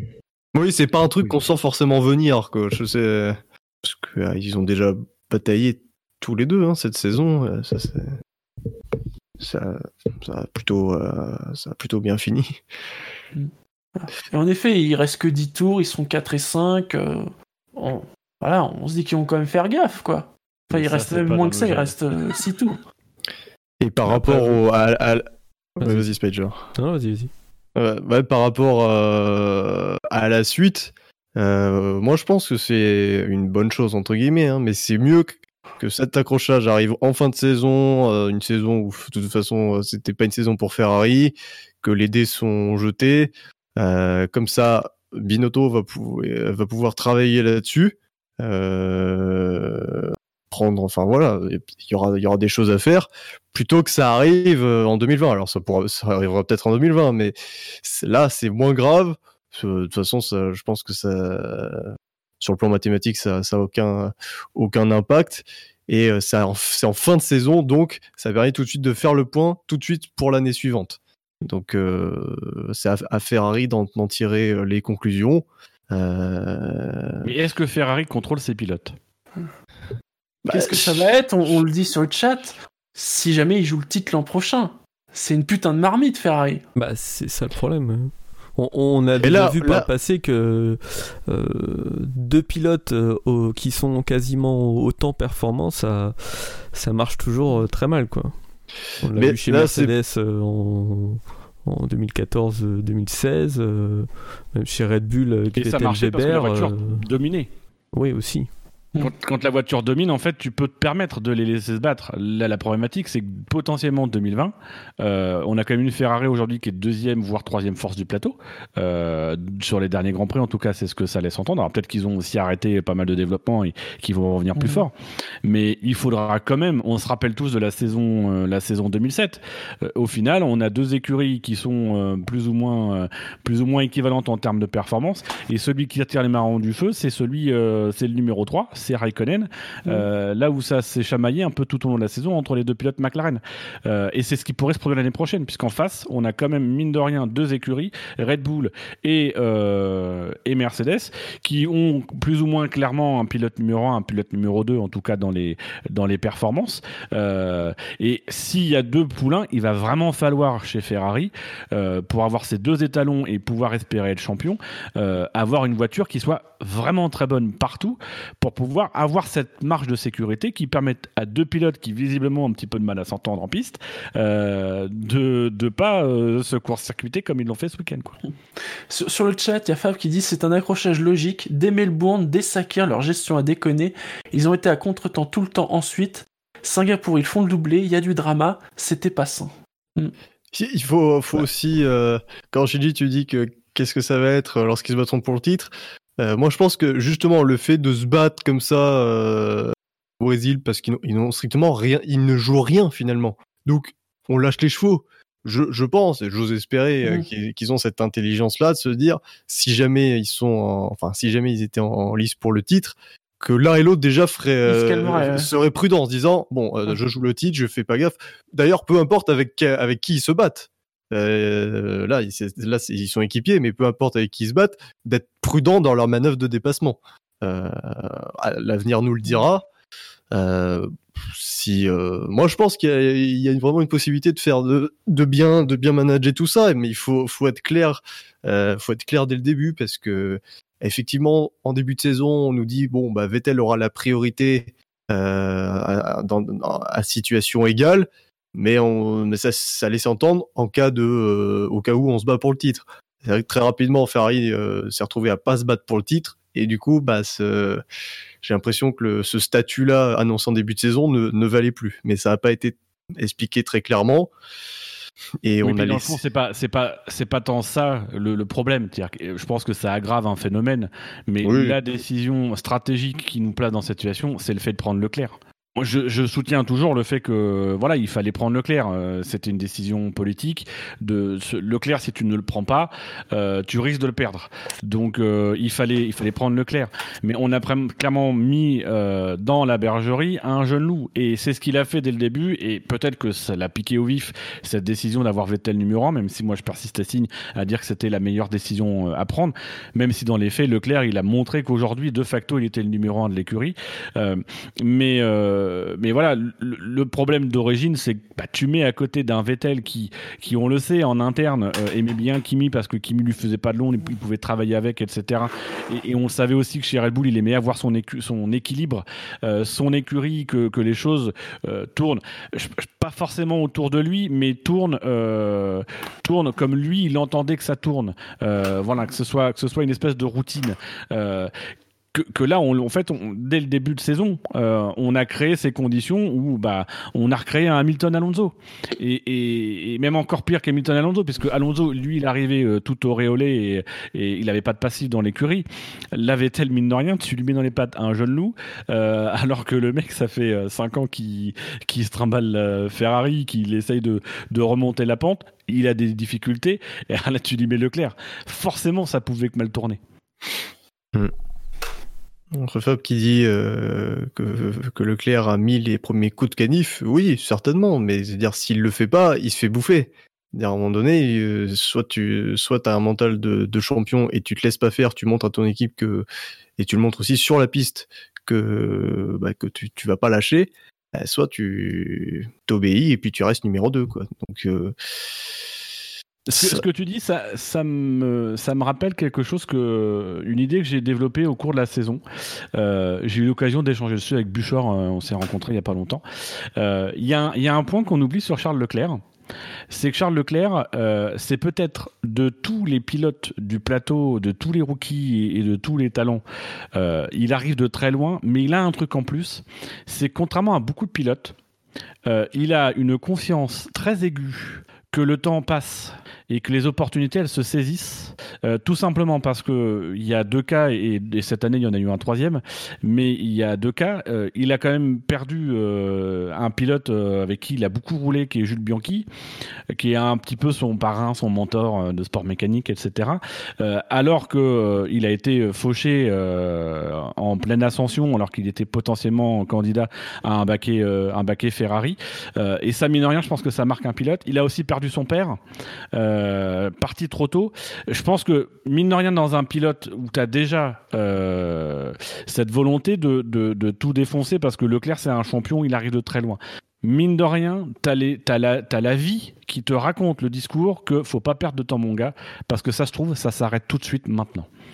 Et je pense que dès le début de saison, Leclerc, il arrivait en se disant euh, chez Ferrari. D'ailleurs, il faut se rappeler que les, objectifs qu'il fixait l'année dernière en fin de saison, c'était quand même de, se battre pour des victoires, euh, des titres. Dès le début, il arrive en se disant je vais tout bouffer c'est pas je vais tout bouffer parce que mais je pense parce que il se dit c'est maintenant ou jamais. J'ai l'opportunité je suis maintenant. Je peux pas perdre du temps. C'est maintenant qu'il faut se montrer. numéro 2 etc c'est maintenant qu'il faut le faire parce que je sais pas ce qui va m'arriver.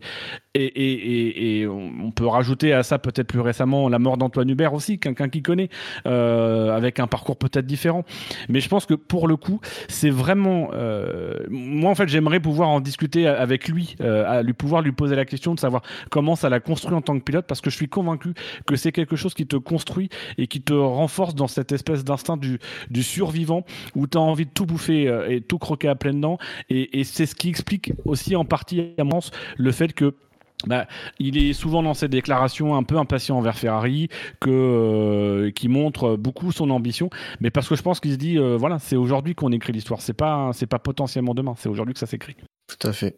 Et euh, pour, pour, pour sur ce que dit Fab, je pense pas que Leclerc soit irrespectueux euh, non plus. Effectivement, il y a son, euh, il y a ce, euh, ce, la déclaration qu'il fait en Australie euh, par rapport à la consigne. Ce qui, ce qui est vraiment dans, dans la com, c'est pas mal dans un dur où lui, il sait très bien que sur la stratégie différente, il aurait été derrière, il aurait été loin derrière Vettel, mais déjà il met le petit doute.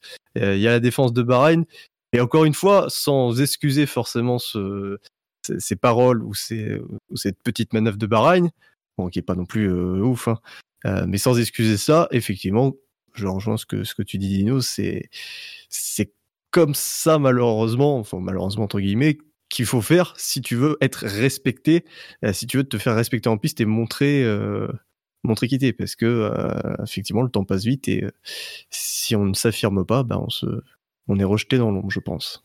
Sur le chat, on a un célèbre inconnu euh, qui nous a dit euh, il y a quelques minutes, euh, de toute façon, il y en a un des trois, Binotto, Vettel ou Leclerc, qui va finir par dégager. C'est un peu l'acteur dans ce duo dont on n'a pas parlé euh, jusqu'à présent, c'est euh, Binotto, euh, le responsable de l'équipe, qui a promis qu'il allait y avoir des décisions. On, a évoqué l'idée que finalement il n'y ait pas de, il ait pas de, comment s'appelle de, débriefing d'après course, que tout le monde remballe et qu'on voie ça à Maranello et que les pilotes soient convoqués avec une espèce de conseil de, discipline ou ce genre de choses. je vous pose la question. En m'inspirant d'un de, célèbre inconnu. D'après vous, est-ce que d'abord vous êtes d'accord qu'il y en a un des trois qui, qui va devoir dégager et, si oui, lequel? Pour moi, pour moi, c'est trop tôt euh, parce que là, c'est la première année de Binotto mhm. qui, qui doit gérer quand même à la fois le côté technique et le côté euh, management. Euh, pour moi, c'est trop tôt. Faut, faut, faut une année, faut, faut une autre saison pour voir comment ça se goupille. Si on est dans la direction, bon bah là, c'est euh, faudra voir déjà en 2020 qui qui pourrait être euh, le fautif quoi si s'il y a un fautif clairement désigné. Mais pour moi c'est trop tôt. Bah, il faut c'est tôt après euh, il y a toujours la question de l'avenir de Vettel quoi. On sait ce qui s'est passé lorsque Ricardo est arrivé chez Red Bull. Est-ce que alors pas, pas cette année mais est-ce que sur le long terme il pourrait pas se repasser la même chose quoi? Et puis il faut qu'il fasse une voiture qui soit euh, qui soit performante quoi, tout, tout, au long de la saison, pas seulement euh, sur certaines courses en qualification. Sinon, t'as beau, euh, beau gérer ton équipe euh, du mieux possible, si ta voiture elle est pas capable de gagner, bah, ça, ça, sert à rien.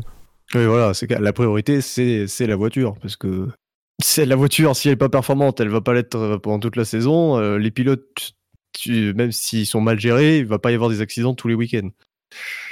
C'est vrai que c'est un, un, peu la chance, mine de rien, de, de, de Ferrari, c'est que la saison 2020 est quand même une saison qui va être euh, dans la continuité de ce qu'on a vu et, et, et, euh, et c'est clairement 2021 qui va être dans la tête de tous. Donc euh, mm. on peut penser que si la voiture allait rater dès le mois de juin, on arrête de développer et on se concentre pleinement sur 2021 ça peut être l'opportunité d'essayer de reconstruire des choses en sachant que quoi qu'il arrive, euh, il y a le contrat de Vettel qui se termine à la fin de saison. Euh, moi, j'ai noté quand même dans le discours de Vettel, il, en a parlé en, amont du Brésil, mais il a dit que lui voulait continuer après 2020 et, qu'il espérait avoir un contrat. Il n'a pas précisé chez Ferrari. Euh, je pense quand même, mine de rien, que dans la tête de Vettel, et pour répondre un peu à la question d'un célèbre inconnu, enfin la, la, remarque d'un célèbre inconnu, je pense que s'il y en a un qui doit partir, et ça me fait chier de le dire, mais c'est Sébastien Vettel. Euh, parce que je sais pas encore, je sais pas, je sais pas ce qu'il a gagné en fait, ce qu'il a gagné dans ce, dans ce, dans ce, dans cette écurie, euh, parce que très clairement là, il se fait pilonner cette année par euh, par Leclerc. Euh, l'année prochaine, euh, à moins qu'à un moment donné tout le monde se décide à travailler ensemble, euh, mais quelles sont les garanties à un moment donné qu'il y ait des consignes? Enfin, je, reviens sur la course, mais on est quand même dans un accrochage qui se fait aussi dans un contexte d'absolu immobilisme de l'écurie qui ne donne aucune consigne. C'est-à-dire qu'on a euh, dans, dans, la dernière safety car, enfin l'avant-dernière safety car du coup, on a euh, Leclerc qui rentre, qui met des pneus neufs, euh, on a Vettel qui reste en piste. Et à aucun moment donné, alors qu'ils sont tous les trois rapprochés, qu'ils sont en train de chasser Albon, à aucun moment, chez Ferrari, on dit au pilote, on dit à Vettel, écoute, euh, là tu as essayé depuis plusieurs tours, euh, il reste pas longtemps, on, propose d'échanger les positions, tu laisses passer Leclerc, on voit si Leclerc y arrive, ça s'est fait euh, il y a plusieurs années, hein, des consignes comme ça, c'est pas, pas anodin, on voit s'il y arrive et sinon on échange les positions. Et dans les faits, ça, il n'y a rien à la radio. Il y a même visiblement, euh, alors j'ai pas écouté toutes les radios sur plusieurs tours, mais il y a très peu d'informations les uns sur les autres. Et moi, c'est un peu le motif d'inquiétude que j'ai, c'est-à-dire que on est dans une situation où en fait on a laissé les pilotes se battre parce que j'ai le sentiment que de toute façon, si on leur impose des règles, bah, ils les respectent pas. Que là, on n'a pas jugé possible de leur imposer des consignes parce que bah, tu leur donnes une consigne sur cette course-là euh, en leur disant tu laisses passer, mais sauf que je pense que Vettel il va se dire mais quelle est la garantie? Parce que rappelez-vous, en Italie, il était censé m'aider en qualif mais finalement j'ai pas eu d'aide. Euh, et Leclerc va dire ouais, mais euh, de toute façon rappelez-vous, euh, je crois que c'est en Russie. en Russie au final il devait me laisser passer et il m'a pas laissé passer. Donc je pense qu'en fait Ferrari aussi aujourd'hui ils ont un énorme travail pour restaurer un climat de confiance entre, entre leurs deux pilotes et en fait, c'est moi, c'est plus ça la dramaturgie de cet accident, c'est le fait que les deux pilotes se sont battus sans visiblement qu'il y ait eu de la part de l'écurie des, idées en fait pour éviter qu'ils se battent, pour proposer des solutions sécurisantes. On les a laissés se battre, on les a laissés en fait euh, dans cette situation-là. Et moi, c'est ce qui m'inquiète pour l'année prochaine, c'est-à-dire que euh, va falloir effectivement que le management réussisse à faire comprendre ce que j'ai pu dire en début euh, en milieu d'année, c'est que la solution au problème de Ferrari, elle vient quand même des pilotes. Il va falloir que les pilotes travaillent ensemble et que le challenge euh, pour 2020 et parce que la problématique elle peut aussi être pour 2021 parce que imaginons 2020 ça continue à se passer mal, va falloir qu'un des deux pilotes parte. S'il y en a un qui doit partir, le plus logique quand même c'est que ce soit Vettel. Il a un contrat à moins long terme, et il n'incarne pas forcément l'avenir. Euh, sauf que du coup ça veut dire entamer 2021 avec un nouveau pilote. Euh, un nouveau binôme, de nouveaux équilibres et aussi des incertitudes. Donc il y a vraiment euh, quelque chose à faire euh, dès maintenant pour pacifier. Et, certes, ça arrive en fin de saison, mais j'ai un petit peu peur que ça arrive peut-être déjà trop tard, que les choses soient un petit peu trop envenimées aujourd'hui et que finalement il n'y ait pas véritablement de solution pour pouvoir faire travailler ces deux pilotes ensemble dans l'intérêt de l'équipe. J'ai le sentiment qu'on a plus ou moins fait le tour de ce duel entre pilotes Ferrari. Mm. Oui. Sur, sur leur course, Euh, bah oui, j'ai choisi ce format essentiellement pour ce duel. Hein. Je vous le cache pas. c'est vrai que sur le reste de la, Ferrari est, performante l'année prochaine, ça va être intéressant. Ah bah oui, il n'y a pas de risque. sur, sur la course, vous avez des choses à dire justement sur la course des Ferrari avant? Dans, Notamment dans le contexte de suspicion qu'il y a autour de leur performance moteur, etc. Euh, Leclerc fait le, le, début de course qu'il faut. C'est-à-dire qu'au bout de allez, 10 tours, il est déjà sixième. Donc ça, je crois qu'on en avait parlé lors du warm-up. Ça n'a pas tardé. Après... Euh, Après, ouais, ils sont toujours... Euh, toujours loin de, de, leur niveau de, de qualif, quoi. Oui, oui, oui, bah c'est une constante. Hein. Il, y a, il, y a un, il y, a un, écart abyssal entre la, Ferrari des qualifs et la Ferrari de, de course. C'est très surprenant. Il va falloir travailler là-dessus parce que euh, de cette année, on remarque que les dépassements sont quand même euh, euh, bien plus abordables que, que les deux années précédentes. Donc, il vaut mieux avoir une voiture de course euh, pour euh, dépasser un quitte quitte à dépasser euh, quitte à dépasser sur la piste j'ai peur quitte à quitte à en piste parce que t'es derrière en qualif. Donc il faut que Ferrari travaille là-dessus. Parce qu'encore une fois sur un circuit qui est plutôt typé Ferrari hein, avec de, de courbes rapides pas mal de pleine charge et, on se rend compte que Ferrari n'est pas au niveau moi, je me demande s'ils travaillent pas vraiment dessus en fait. C'est-à-dire que très clairement, ils ont ils ont joué euh, ils ont joué en qualif. Ils ont une position en fait. Je pense qu'elle a été de se dire de toute façon, on a un moteur rapide, on est rapide en ligne droite. Bah, on joue tout sur la qualif et après on essaye de tenir en course. Ce qui leur leur a réussi, ils ont réussi à gagner, à remporter trois grands prix comme ça. Ils ont fait huit pôles sur la saison. Euh, voilà. J'ai le sentiment. Alors, euh, la version officielle de Ferrari, c'est qu'ils visiblement sur cette fin de saison, ils essayent de mettre plus d'appui euh, parce que quand même l'enjeu c'est que l'année prochaine, faut pas que la saison compte pour du blanc non plus. Euh, et ils vont pas non plus refondre complètement la bagnole. Donc ils vont repartir de la base de cette année. Donc c'est, j'ai le sentiment que sur ces derniers grands prix, ils essayent en fait de, de ils sacrifient pour le coup un peu leur, leur performance etc pour essayer de produire de la pluie et de et, vraiment d'expérimenter pour voir s'ils peuvent pas rééquilibrer un peu cette voiture qui n'était pas suffisamment équilibrée cette année en performance. Ah, après c'est vrai que ça, ça arrive en concordance avec les suspicions. Alors, est-ce que c'est lié ou pas? Ça. Mais évidemment. Mais en tout cas, ça tombe en même temps, quoi. Et moi, je suis, je suis, du même avec Dino. Je pense qu'ils sont en, en, test grandeur nature pour les prochaines. Eh ben, ça promet. Mais c'est peut-être aussi, c'est peut-être aussi le, le, comment s'appelle le coup de génie de la direction et, des pilotes, c'est de leur dire finalement, parce que c'est intéressant ce qu'a dit Binotto après la course, il a dit euh, les pilotes jusqu'à présent ils étaient libres de se battre. Peut-être qu'aussi qu'on leur a dit bon voilà les gars, sur la fin de saison de toute façon euh, la, troisième place ok peut-être, le championnat constructeur leur deuxième place elle est plus ou moins assurée. Il me semble d'ailleurs même qu'elle est assurée. Euh, bon bah c'est pas grave, allez-y, battez-vous. Tant qu'on travaille pour l'équipe et qu'on ramène les points, battez-vous et peut-être aussi que c'est ça qui fait qu'on a on n'a pas forcément non plus un grand un grand une grande inquiétude ou une grande alerte chez Ferrari. Alors après c'est que de la com, hein.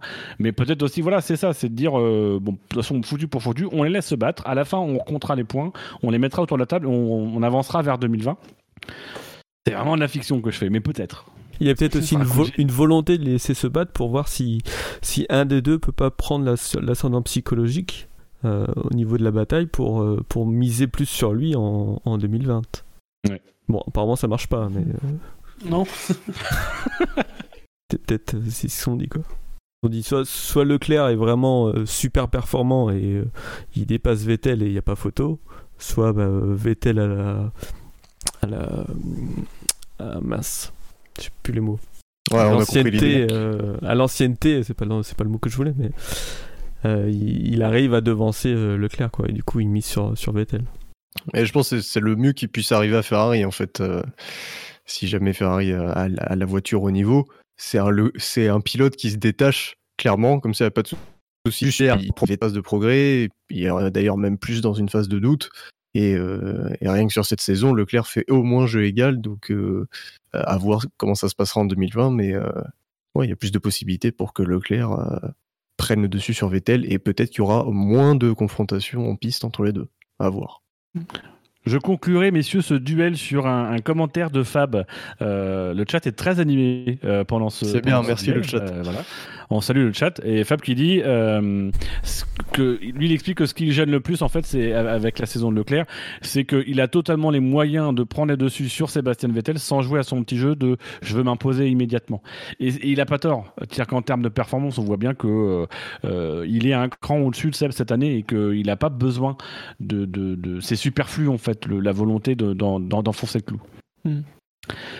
Mais si on passe au duel suivant? Non, on peut passer au plus marquant. Après, moi, je veux bien qu'on arrête là. Moi, ça me, on a abordé les Ferrari. Euh, moi, ça me va. Ah bah non, mais il reste au moins, au moins euh, deux pilotes à aborder. Et il nous reste euh, au moins deux pilotes à aborder. oui, effectivement. duel suivant, messieurs. Et c'est un duel qui va opposer. Euh, alors, je vais pas faire de, je vais pas faire de suspense puisqu'il y a un membre de ce duel dont, on a déjà parlé. Euh, c'est un duel qui va opposer Max Verstappen et Lewis Hamilton. Euh, donc je rappelle, Lewis Hamilton, il est quatrième du quintémoin. Max Verstappen, est-ce que vous devinez un peu sa position? Deuxième. Premier. Chance. Deuxième, je pense. Il est effectivement deuxième du Quintet Plus avec 637 points au total, 14 points négatifs pour 651 points positifs.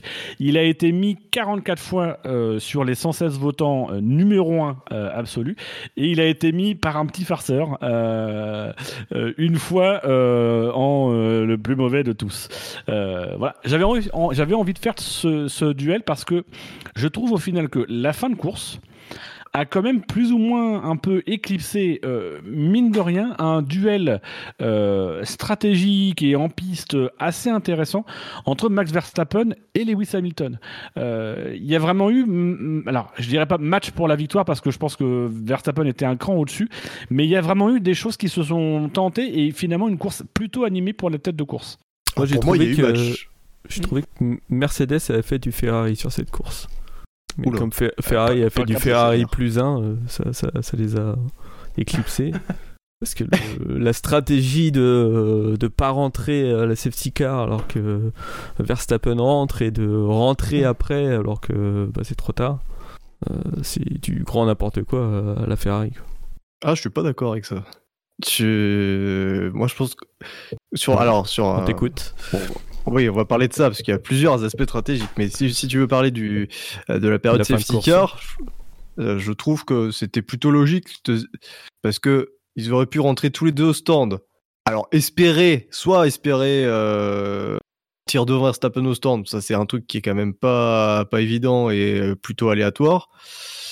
Euh, soit se dire bon bah on ressort juste derrière Verstappen, mais on a tous les deux des pneus des pneus tendres neufs c'est compliqué euh, pour dépasser quoi. Hmm. C'était l'un ou l'autre? Bah, il reste, il reste quand même, il reste comme une quinzaine de tours. Donc euh, avec la safety car, ils vont être juste l'un derrière l'autre. Euh, c'est quasiment certain que Verstappen va repasser Hamilton. Quoi. Donc autant lui faire monter des pneus, des pneus, soft en même temps. Quoi. Oui, oui, c'est peut-être que peut-être c'est un pari pour eux. Ils sont ils sont deuxièmes, ils sont derrière. Donc ils font le pari, ils se disent bon bah si Verstappen rentre pas, on rentre et là on peut toucher le jackpot. Si euh, Verstappen rentre, on reste en piste, on a la position de piste, on sait jamais ce qui peut arriver. Euh, on peut toujours rester devant si jamais Verstappen se loupe euh, dans le dépassement, etc. S'il reste sur la même stratégie que Verstappen exactement avec enfin la même durée de pneus, bon bah c'est beaucoup plus difficile d'aller chercher la victoire. Donc là-dessus, je je les jugerai pas quoi. Il y, a une donne aussi qui, qui joue pas mal. Alors, je, je me semble que c'est sur euh, les, les, derniers arrêts respectifs. C'est qu'on a Hamilton qui fait un arrêt en 3 secondes 3, là où euh, le, le, même, le même arrêt euh, chez Red Bull, à quelques, jours, à quelques tours de décalage, euh, il se fait ces fameux arrêts records là, en 1,80. Oui. Et, et mm. du coup, c'est ça. C'est-à-dire que ça a complètement tué la possibilité de faire un undercut ou d'avoir. je vous avoue, je me suis un peu perdu en fait dans la stratégie de tête de course. Je comptais sur vous. Mais c'est le truc qui m'a un peu marqué en fait. C'est-à-dire que bah, la boulette, elle a été faite dans le stand. C'est-à-dire que le temps qu'on aurait pu gagner, qu'on a gagné en fait en essayant de faire l'undercut, on l'a perdu euh, dans les stands. Et c'est vrai que c'est ce que tu disais, Spider, c'est que bah, mine de rien, ils ont quand même fait pas mal du Ferrari. C'est-à-dire que ils ont tenté des trucs. Je suis pas convaincu qu'ils croyaient vraiment à la victoire. Ils se sont dit on tente. Mm. Bah, parce que à ce moment-là, c'est Verstappen qui est devant, donc c'est. Moi, je, saluerais plus la stratégie de Red Bull plutôt qu'une mauvaise stratégie de Mercedes, parce que là, Red Bull, ce qu'ils ont fait, euh, ça, c'est vraiment, c'est vraiment super parce que, alors en plus, la, stratège a été récompensée hein, puisqu'elle a été invitée à, prendre, à recevoir le trophée. Mais il, fallait le faire. C'était pas si évident de, de, se dire bon bah, on abandonne la position, euh, la position de leader. On met effectivement des pneus plus tendres pour pouvoir attaquer à la fin, mais on sait pas. Est-ce qu'on va pouvoir dépasser? C'est pas, c'est pas sûr sûr. Il y a, y, a, y a, de fortes possibilités pour que ça marche, mais ils l'ont, ils mais voilà, il fallait, il fallait prendre la décision de faire, euh, il fallait la prendre rapidement d'ailleurs, hein, la décision de faire rentrer Verstappen. Et, ça, c'est, je trouve que c'est bien joué. Et c'est pour ça d'ailleurs que Verstappen, il dit c'est une course d'équipe. Parce que pour, euh, pour parler de, de la course de Verstappen, c'est une superbe course de bout en bout, une, une vraie course d'équipe, parce que euh, les au stand, ils sont excellents tous les deux, et ça, mine de rien, c'est... Euh, ah, ils, ont tout mis au bout. La voiture a été bonne, il a été bon, la stratégie a été bonne, les arrêts ont été, alors là, bah, record du monde. Les arrêts qui, qui, qui sont extrêmement importants parce que si. Alors, premier arrêt, je sais pas, parce que finalement, même s'ils avaient passé une seconde de plus, bah, ça aurait peut-être rien changé parce qu'il a quand même perdu dans l'histoire peut-être une seconde à, cause de Kubica. Mais, euh, mais, bon, il faut quand même souligner qu'ils font un super arrêt. Et deuxième arrêt, ils font encore un super arrêt euh, pour euh, éviter de se faire undercuter par, par Hamilton cette fois. Et ça, c'est très important. Donc la stratégie, c'est ce qu'on a parlé. Et puis Verstappen, alors après premier arrêt, parce qu'il ressort derrière Hamilton. Donc déjà, tu te prends un petit coup sur la tête parce que quand tu ressors derrière un pilote et que tu as seulement un tour de mieux sur tes pneus, eh ben, tu sais que tu n'es plus le favori pour la victoire. Et mine de rien, alors il profite d'une d'un problème de, batterie pour, pour Hamilton. J'ai pas les, les infos. Ah oui, à un moment, il euh, s'est plaint, oui. Euh, et alors, ce, voilà, ben Verstappen, tout de suite, il, en a profité, il n'a pas hésité. La, seule opportunité qu'il avait, il est allé chercher, euh, il est allé faire le dépassement. Je pense que très peu de pilotes l'auraient fait. Euh, d'autres se seraient dit, bon, allez, je, tente pas là, je tenterai plus tard. Il y aurait pas, il aurait, je pense, pas eu de plus tard. Verstappen a pris la tête de la course, a repris la tête de la course, et c'était à ce moment-là et pas après. Et euh, et donc bravo. En plus la manœuvre, la manœuvre de Verstappen, les deux manœuvres de Verstappen euh, de dépassement pour la première fois, pour la première place, elles sont, elles sont très bonnes. Donc euh, chapeau. Il n'y a rien à dire. C'est un... le Verstappen qu'on aime voir. ouais, c'est le Verstappen qu'on aime voir. C'était un duel à couteau tiré parce que je, je trouve que euh, vraiment c'était difficile de savoir qui était le plus rapide parce que Hamilton finalement il reste toujours à, une, entre une et deux secondes derrière. Euh, je crois que d'ailleurs, il se rapproche à chaque fois en fin de relais. Euh, donc c'était vraiment un, duel très très euh, âpre. ça se jouait vraiment au dixième et voilà, c'est beau. À noter quand même le, paradoxe qu'il y avait entre les arrêts de Verstappen qui étaient excellemment bons et ceux d'Albon où on était à, sur les 3 secondes, 3 secondes et quelques, qui étaient très mauvais. Maintenant, 3 secondes, c'est très mauvais, tu sais. Oui, oui, bah oui. C'est fou, hein, les progrès. Et du coup, deuxième, euh, le fait qu'il ne soit pas euh, notre Max Verstappen of the Day, ça vous choque? Ben, Bilo, toi, ça te choque? Non, ça me choque pas. Moi, je, moi, je l'aurais mis premier. Après, je comprends que ce soit qu'on récompense un pilote qui fasse un podium avec une voiture de milieu de tableau, même si c'est plus de circonstances. Non, moi, ça me choque pas. Apparemment, sur la batterie d'Hamilton, il y a Anon4832 qui dit James Allison a expliqué que Hamilton a trop poussé sur sa batterie sur le deuxième secteur parce que Merco pensait que l'undercut était bon. Est-ce que c'est la victoire la plus maîtrisée de Max Verstappen? Moi j'ai un peu eu ce sentiment quand même. Oh, il en a eu des. C'est pas mal quand même. Ah, les, victoires de Verstappen, généralement, il les maîtrise bien parce que sa première hein. victoire, elle est très très bien maîtrisée. Euh, je sais plus les autres. Euh, ah, globalement, c'est victoire. Euh, quand tu gagnes au Mexique. Il va aller chercher. Euh, pas de souci, je crois. Bah, Mexique, il y a des dominations. Les deux victoires au Mexique, il domine complètement. Il n'y a, pas match. Là, il est allé la chercher, quoi. Il y a eu un gros duel, encore une fois, intense avec Hamilton. Et il y a eu deux dépassements en piste pour la victoire. Donc, euh, c'est, euh, je parlais pas forcément de maîtrise, la plus maîtrisée, mais la plus, la plus panachée, je dirais. Et donc, messieurs, si on a fini avec ce duel, on va passer au dernier duel. Et attention, là, j'ai été créatif. Et créatif parce que ce n'est pas un duel, mais c'est un truel. Mais en même temps, c'est pas un truel parce que c'est deux duels. Oh là, c'est compliqué cette histoire. Euh, oui, tu vas voir, c'est très simple, Shinji. Euh, en fait, il y a un premier duel c'est le duel entre le pilote qui a fini numéro 1 euh, dans le, le, Quintet Plus.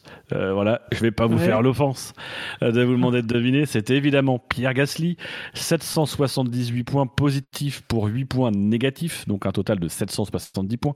Donc très nettement en tête. Il a été mis 63 fois numéro 1, voilà, et une fois numéro 20. ah, il y a, il y a un petit original. et, Il faudra balancer un jour. Et c'est un, c'est un duel que je vais euh, opposer d'abord. Euh, Pierre Gasly, je vais l'opposer une première fois euh, avec un pilote qui est dans le Quintemou, qui est exactement, si ma mémoire est bonne, qui est exactement 12e du, de notre classement. un pilote qui a marqué un total de moins 44 points. Quel est ce duel avec Pierre Gasly que je pourrais vous proposer? Son, son, copain de chambre. Grosjean. Et c'est effectivement Romain Grosjean. Et en fait, c'était, pour le coup, c'était un duel de radio. Euh, parce qu'on a eu quand même nos deux Français qui ont pas mal brillé euh, dans leur radio ce week-end. Euh, alors j'ai pas eu le temps de les éditer euh, pour pouvoir les diffuser. On a tous entendu la radio de, de Gasly et pour le coup la radio, la radio de Grosjean et les déclarations de Grosjean. Voilà, j'avais envie d'avoir un peu votre sentiment sur sur ça globalement Gasly et puis voilà mettre un peu le comparatif avec avec la radio et, et tout, tout, ce qui s'exprime comme frustration euh, chez Romain Grosjean. Moi, ce qui m'a choqué, un duel, mais il n'y a même pas de duel. J'ai pas compris la question. Il n'y a pas vraiment de question. Moi, je pose ça là. après, vous vous démerdez.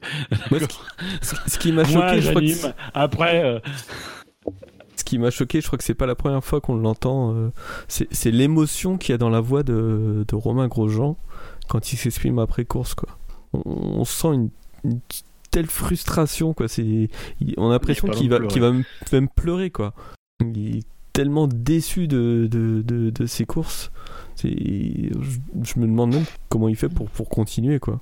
Il a l'air tellement saoulé quoi. de bah oui c'est il est hyper saoulé. Il lâche un putain de sa mère à la radio. Euh, je crois que c'est euh, après la relance. Euh, visiblement, ça s'est mal passé. Enfin, c'est le moment où il a dit que Sainz c'était limite un attentat, alors que non. mais il, lâche un putain de sa mère qui fait quand même plaisir à entendre pour nous francophones, mais qui montre aussi un peu ça. C'est-à-dire que c'est une saison qui est très complexe. C'est terrible. Hein. Il part 7, il finit 13, alors qu'il y a 4 abandons. oui. Ouais, puis c'est Ouais, et puis euh, même, même toute la course, finalement, il est septième. Si je m'abuse, ou huitième, parce que Raikkonen lui passe devant, mais il est 7 ou 8, quoi. C'est-à-dire, les, les, points, ils sont là, il fait la course qu'il faut, il y a pas, les pneus sont bien gérés, mm. il, fait vraiment la, la, course la plus aboutie de sa saison, où tout se passe bien, et là, t'as la safety car, et, euh, et, patat et euh, relance patatras, et, et quand tu vois... tour Dernier tour de la safety car, de la première safety car, il est septième. Au 60e tour, il est 11e. Ouais, c'est ça. À la relance, il est juste derrière Gasly. Euh, Sens le, dépasse et c'est là que Grosjean perd 3-4 euh, places d'un coup. C'est terrible, quoi. quand, surtout quand tu vois où termine Sens de Grosjean. Au, 65e hein, tour, il pointe même 18e. Hein. Oui. Donc, euh, mais parce qu'en fait, ils l'ont pas arrêté sous safety car. Ça, ça, ne fait que souligner quand même la, la, la, force de la stratégie qui a été mise en place par McLaren pour Sainz, qui ne l'a pas arrêté parce que euh, Grosjean, mine de rien, il part, il fait un relais en 26 tours. Après, il met les médiums. Il y a la safety car, il reste en piste avec les médiums. Sauf que bah, visiblement, là, il se fait bouffer, il perd des places. Et ce n'est que euh, avec la deuxième safety car que là, il va rentrer et qu'effectivement, il va réussir à améliorer et, et, sauver un peu la fin de course. Mais c'est vraiment là le, le, le piège. Et du coup, ça souligne encore une fois le bon appel stratégique de McLaren. Ouais. Mais euh, c'est rageant quoi, pour Grosjean parce qu'il aurait même pu faire podium en fait, vu les circonstances. Et euh, c'est terrible. Je comprends qu'il soit énervé, qu'il soit blasé. Et donc, du coup, Gasly? Ouais, bah, je comprends qu'il soit content. Alors, Gasly, je, je, dois, je me dois de faire mon mea culpa après vérification. Eh. Euh, Quoi il s'avère que effectivement, euh, Gasly d'abord est né à Rouen. Donc là, oui, il est né à Rouen, mais il a passé son enfance à Bois-Guillaume. Voilà, ça c'est la Normandie, Rouen. Et il s'avère, après vérification, que Bois-Guillaume est bien administrativement dans la Normandie. Ah. Ouais, c'est pas certain, mais oui, c'est en Normandie. Euh, alors, par contre, il a fait ses études supérieures euh, à Limoges. Donc, il est On s'en fout, il est normand. Il est normand. Non, tu le gardes pour toi, il est normand. à partir d'aujourd'hui, de, il est normand. Tu, tu gardes le CSP Limoges pour toi, voilà. voilà. Tu nous laisses ce qu'on peut garder. Ouais, il n'y a, pas grand chose. Il n'y a pas grand chose. On a le bon, à Gasly. À noter pour l'anecdote que euh, si vous allez de Rouen à Bois-Guillaume, vous empruntez une F1 puisqu'il y a une ligne de bus qui est la ligne F1.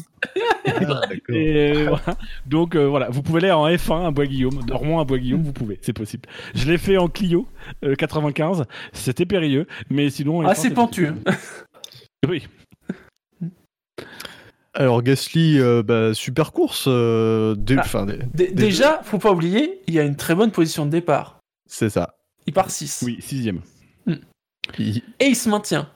Leclerc passe devant, bon ça c'est logique, mais globalement il se maintient, oui, toute la course. Sans être en danger finalement, il n'est pas menacé par, par personne.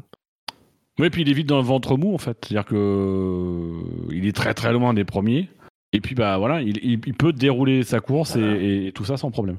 Ouais. Donc euh, Bottas s'abandonne, il se retrouve 6, les Ferrari abandonnent, il se retrouve 4. Albon et Hamilton se touchent, il se retrouve 2. Et alors, euh... alors déjà, il y a deux aspects de sa course sur lesquels je reviens. Le premier, c'est euh, qui, qui est passé totalement inaperçu évidemment, mais euh, il y a Raikkonen à un moment donné qui qui annule les bons, qui remonte un petit peu sur lui, et euh, Gasly, Gasly repasse la deuxième, et, et pour signaler que non non, il maîtrise. Et puis donc il y a cette, euh, ce, dernier tour avec, euh, avec Hamilton. Il résiste quand même bien. Il résiste. Euh, c'est une Mercedes qu'il a derrière lui. Hein. Alors il y a Franz Tost qui, qui dit que le fait de laisser de laisser passer Hamilton parce que le podium était de toute façon acquis et au minimum la troisième place et en plus il y avait probabilité qu'Hamilton soit pénalisé et François a dit que non non euh, il y avait pas de, on n'avait pas l'intention de lui dire de, de laisser passer Hamilton euh, si jamais euh, il l'attaquait. Mmh. il fallait qu'il se batte jusqu'au bout. C'est quand même, ça c'est quand même fort. Je peux comprendre hein, parce qu'effectivement, il est là pour pour courir. On est dans le dernier tour. Maintenant, c'est bien que ce soit, bien terminé. Ça aurait été quand même très couillon si ça s'était terminé en accrochage. Mmh. Parce que André, c'était très très proche. Euh, je trouve que dans ces cas-là, tu as une Toro Rosso euh, qui, euh, qui, est, qui est assuré du podium finalement, parce que Senna c'était un petit peu loin derrière.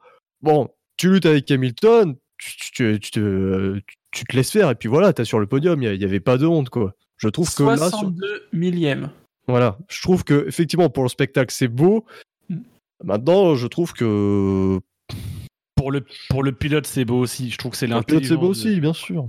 Mais, mais pour l'intelligence, c'est l'intelligence de management de Franz Tost, c'est-à-dire que euh, il lui dit pas contente-toi du truc, il lui dit putain va la chercher quoi, va la chercher et c'est ce que fait Gasly et je pense qu'une grande partie aussi de la libération de Gasly et de son cri qui n'était pas sans nous rappeler les hurlements de Senna euh, en 91, euh, c'est vraiment quelque chose d'intérieur et de on sentait découler toute la frustration et toute la tension.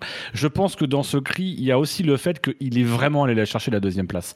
Moi j'ai cru au vu des images, je me suis demandé Hamilton il n'avait pas un geste de classe en disant bon finalement euh, euh, je vais sans doute avoir une pénalité donc du coup je me je me défends pas trop je vais pas chercher la deuxième place pour pas euh, pour pas emmerder le truc. Mais finalement non Hamilton il est bien en huitième son aileron avant est un petit peu en charpie donc il génère il génère plein d'appui et, et, ça permet vraiment à Gasly de bien se défendre dans cette ligne droite.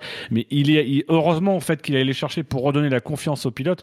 Il s'est pas juste contenté du podium il est allé chercher la deuxième place. Et ça ça fait une différence majeure on lui a fait confiance. Et puis on, a, dû lui filer la, puissance max. Hein. Et je pense oui que euh, là le moteur il, a attaqué euh, au bout de trois tours. non. Alors non, mais c'est bien pour Gasly. Maintenant, si j'avais été l'équipe, j'aurais dit, euh, j'aurais donné la consigne à Gasly de pas de pas tenter le diable. voilà, parce que là c'était un podium et 15 points en jeu. Moi, je, c'est bien pour le sport, hein, c'est chouette. oui, parce que pour le coup, Toro Rosso, ils font un bon classement au point même peut-être de menacer Renault, quoi. et oui, il passe devant Racing Point. Et même pour Gasly, euh, ça le met euh, pour le moment au championnat pilote. Oui. Euh, ex aequo sixième avec Carlos Sainz. Euh, donc il va pouvoir quand même se battre Oui, pour la sixième place.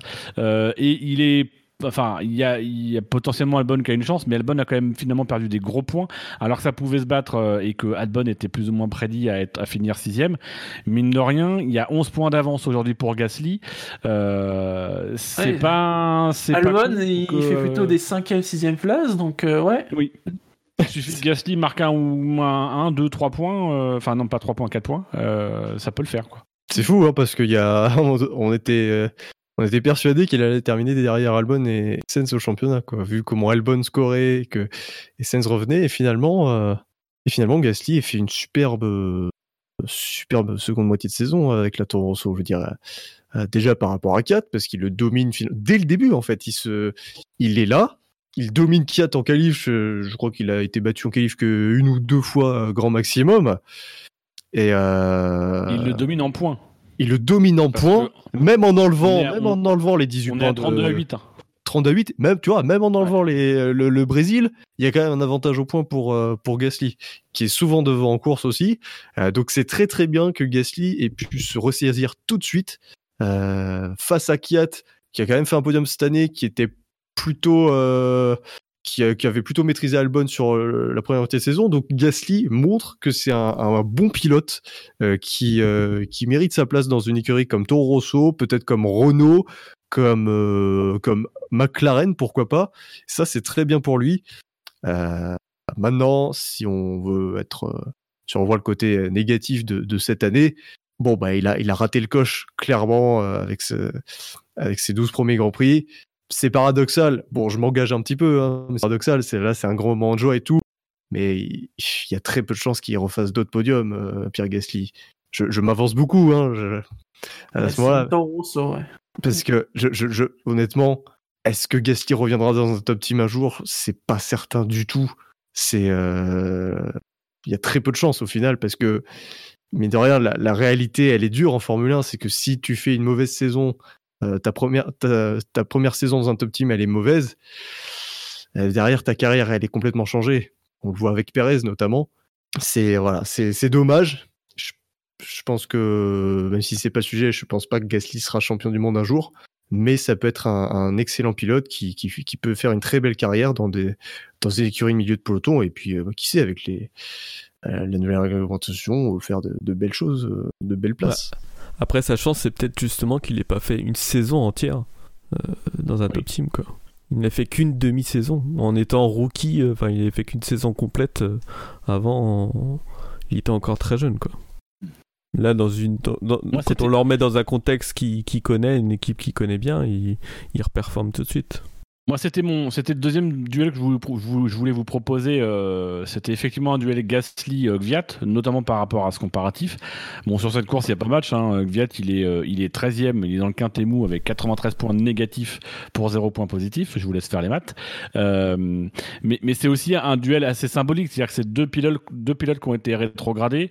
Euh, et mine de rien, bah, réussir quand même à revenir dans l'écurie, à tout de suite reposer ta marque, à battre un pilote qui, était quand même un pilote euh, euh, qui avait une certaine cote de, une certaine bonne estime quand même en, en, interne chez Red Bull, réussir tout de suite à être là au rendez-vous, mine de rien.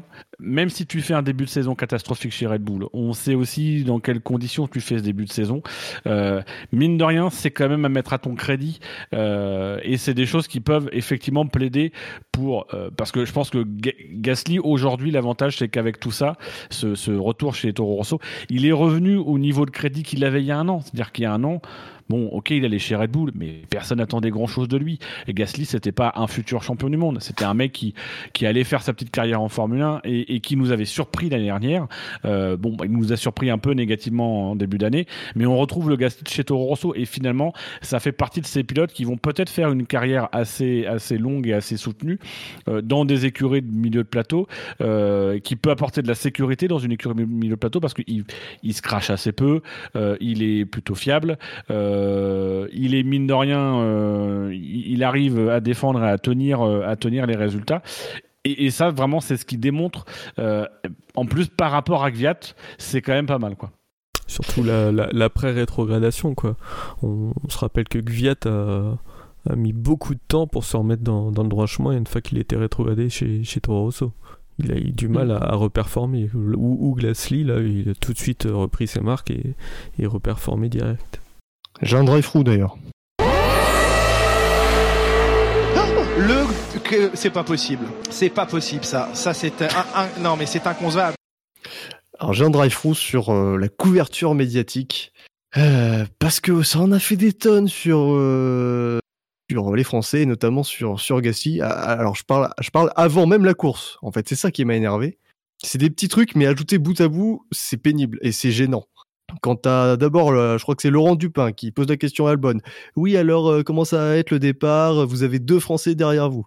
Déjà ça part mal quoi. Tu dis mais on s'en, il s'en fout euh, Albon de la nationalité des mecs qui sont derrière lui. Qu'est-ce que tu vas parler de ça? Euh, ensuite il pose une question à je sais pas sais pas qui euh, Horner je crois. Il dit ouais euh, euh, les Français ils sont les Français nous les Français on veut voir Gasly et tout je sais pas quoi. Pareil on s'en fout moi ça me gêne en fait et, c'est pas la première fois ça me gêne ce genre d'interview où on te, demande ça pareil euh, c'était Vettel dans le parc fermé après la course cette fois. Donc le mec, euh, voilà, il vit une sale course, il y a l'accrochage. Première question, oui, euh, bah alors euh, que pensez-vous de la je sais plus si c'était la première question, mais que pensez-vous de la course de de Gasly et tout? Mais qu'est-ce qu'il en a à foutre? Il vient d'abandonner, il s'est accroché avec son coéquipier. Qu'est-ce qu'il en a foutre de la course de Gasly? C'est pas son, c'est pas son équipier, c'est pas son ami non plus comment on peut poser ce genre de questions à un donné? Faut, c'est pas du journalisme. On voit, on, c'est, je sais pas, c'est pas parce qu'on est une chaîne française que ça, il faut diriger toutes les questions euh, sur le sujet des pilotes français. À un moment donné, il y a les autres pilotes, on parle de la course de, t'interroges un autre pilote, tu lui parles de sa course, tu lui parles pas de la, course de machin. Voilà, moi j'aime pas.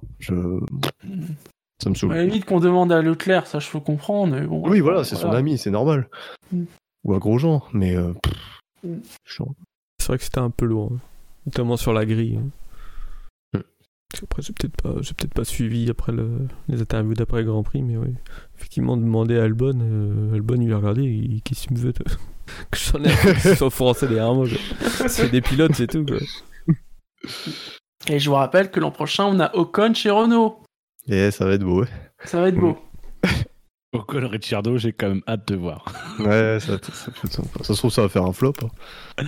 Ah, mais, non, mais ça peut potentiellement faire un flop. Hein. Euh, mais je pense que Ocon va essayer d'être cool. Et ça va être une catastrophe. Euh, Gus Gus avait euh, l'a dit sur Twitter. Puisqu'on parle de Laurent Dupin, il y, a des stats à la, Laurent Dupin. C'est avec les podiums de Gasly et Sen, ça nous fait maintenant plus que 6 pilotes qui n'ont pas fait de podium. C'est pas 5 Alors, attends, il y a Hülkenberg, Norris, Albon, Russell. Euh... Euh... Merde. Non, merde, il a arrêté il y a 3 ans. Vous chercherez. Ah putain, merde, c'est Rosberg. Excusez-moi, j'ai rien dit. Euh... Le seul qui a arrêté il y a 3 ans, c'est Rosberg. Attends, on fait équipe par équipe. Il y a Button aussi euh, qui a arrêté. Euh, Lui aussi, il a arrêté, oui. Pendant que, pendant que, que Bilo fait sa petite stat, est-ce que vous avez un dessous, vous aussi, messieurs? Moi, j'en ai un tout petit. Pendant qu'on y est. Bah, vas-y. Ouf mais, mais, quel abruti C'est incroyable. C'est incroyable. Mais qu'est-ce qu'il fait? Non, franchement, c'est inadmissible. Inadmissible. Excusez-moi, mais c'est un vrai abruti. Alors, c'est pour l'entrée des stands où euh, ils ont dessiné une espèce de, de petite chicane là pour dire euh, pour le, dire aux pilotes de ralentir sauf que aucun pilote ne ralentit et ils coupent tous l'espèce de chicane peinte au sol donc soit ils prennent une décision soit ils font une ligne droite à partir de l'entrée des stands jusqu'à l'entrée de, la pit lane soit ils disent aux pilotes bah vous respectez celui qui dépasse il est pénalisé mais pas du truc à moitié où on fait des petites peintures et au, au final tout le monde au final tout le monde passe à travers quoi ça n'a aucune utilité, euh, ça sert à rien. Oui, c'est. Je te rejoins pleinement. J'avais même pas fait gaffe euh, qu'ils avaient, avaient écrit, inscrit une chicane. Pour dire, pour moi, ils étaient rentrés comme d'habitude, quoi. C'est vraiment. Bah, elle est très légère, quoi, mais euh, enfin, les pilotes sont, Mais, ça fait que, ça fait deux ça fait deux trois deux trois éditions que c'est euh, c'est un peu comme ça. Euh, il me semble qu'ils avaient changé justement l'entrée. Euh, avant, elle se faisait plus droite, mais elle se faisait plus dans le virage, du coup beaucoup plus rapide et ils ont changé, ils ont un peu, ils l'ont élargi vers l'intérieur, ils ont dû créer cette chicane. Mm. Bilo, tu as retrouvé ton, ton chiffre? 5 ou 6 euh, Alors, Hülkenberg, Giovinazzi, Russell, Norris. fait merde, je crois que j'ai. Albon Albon. Un autre.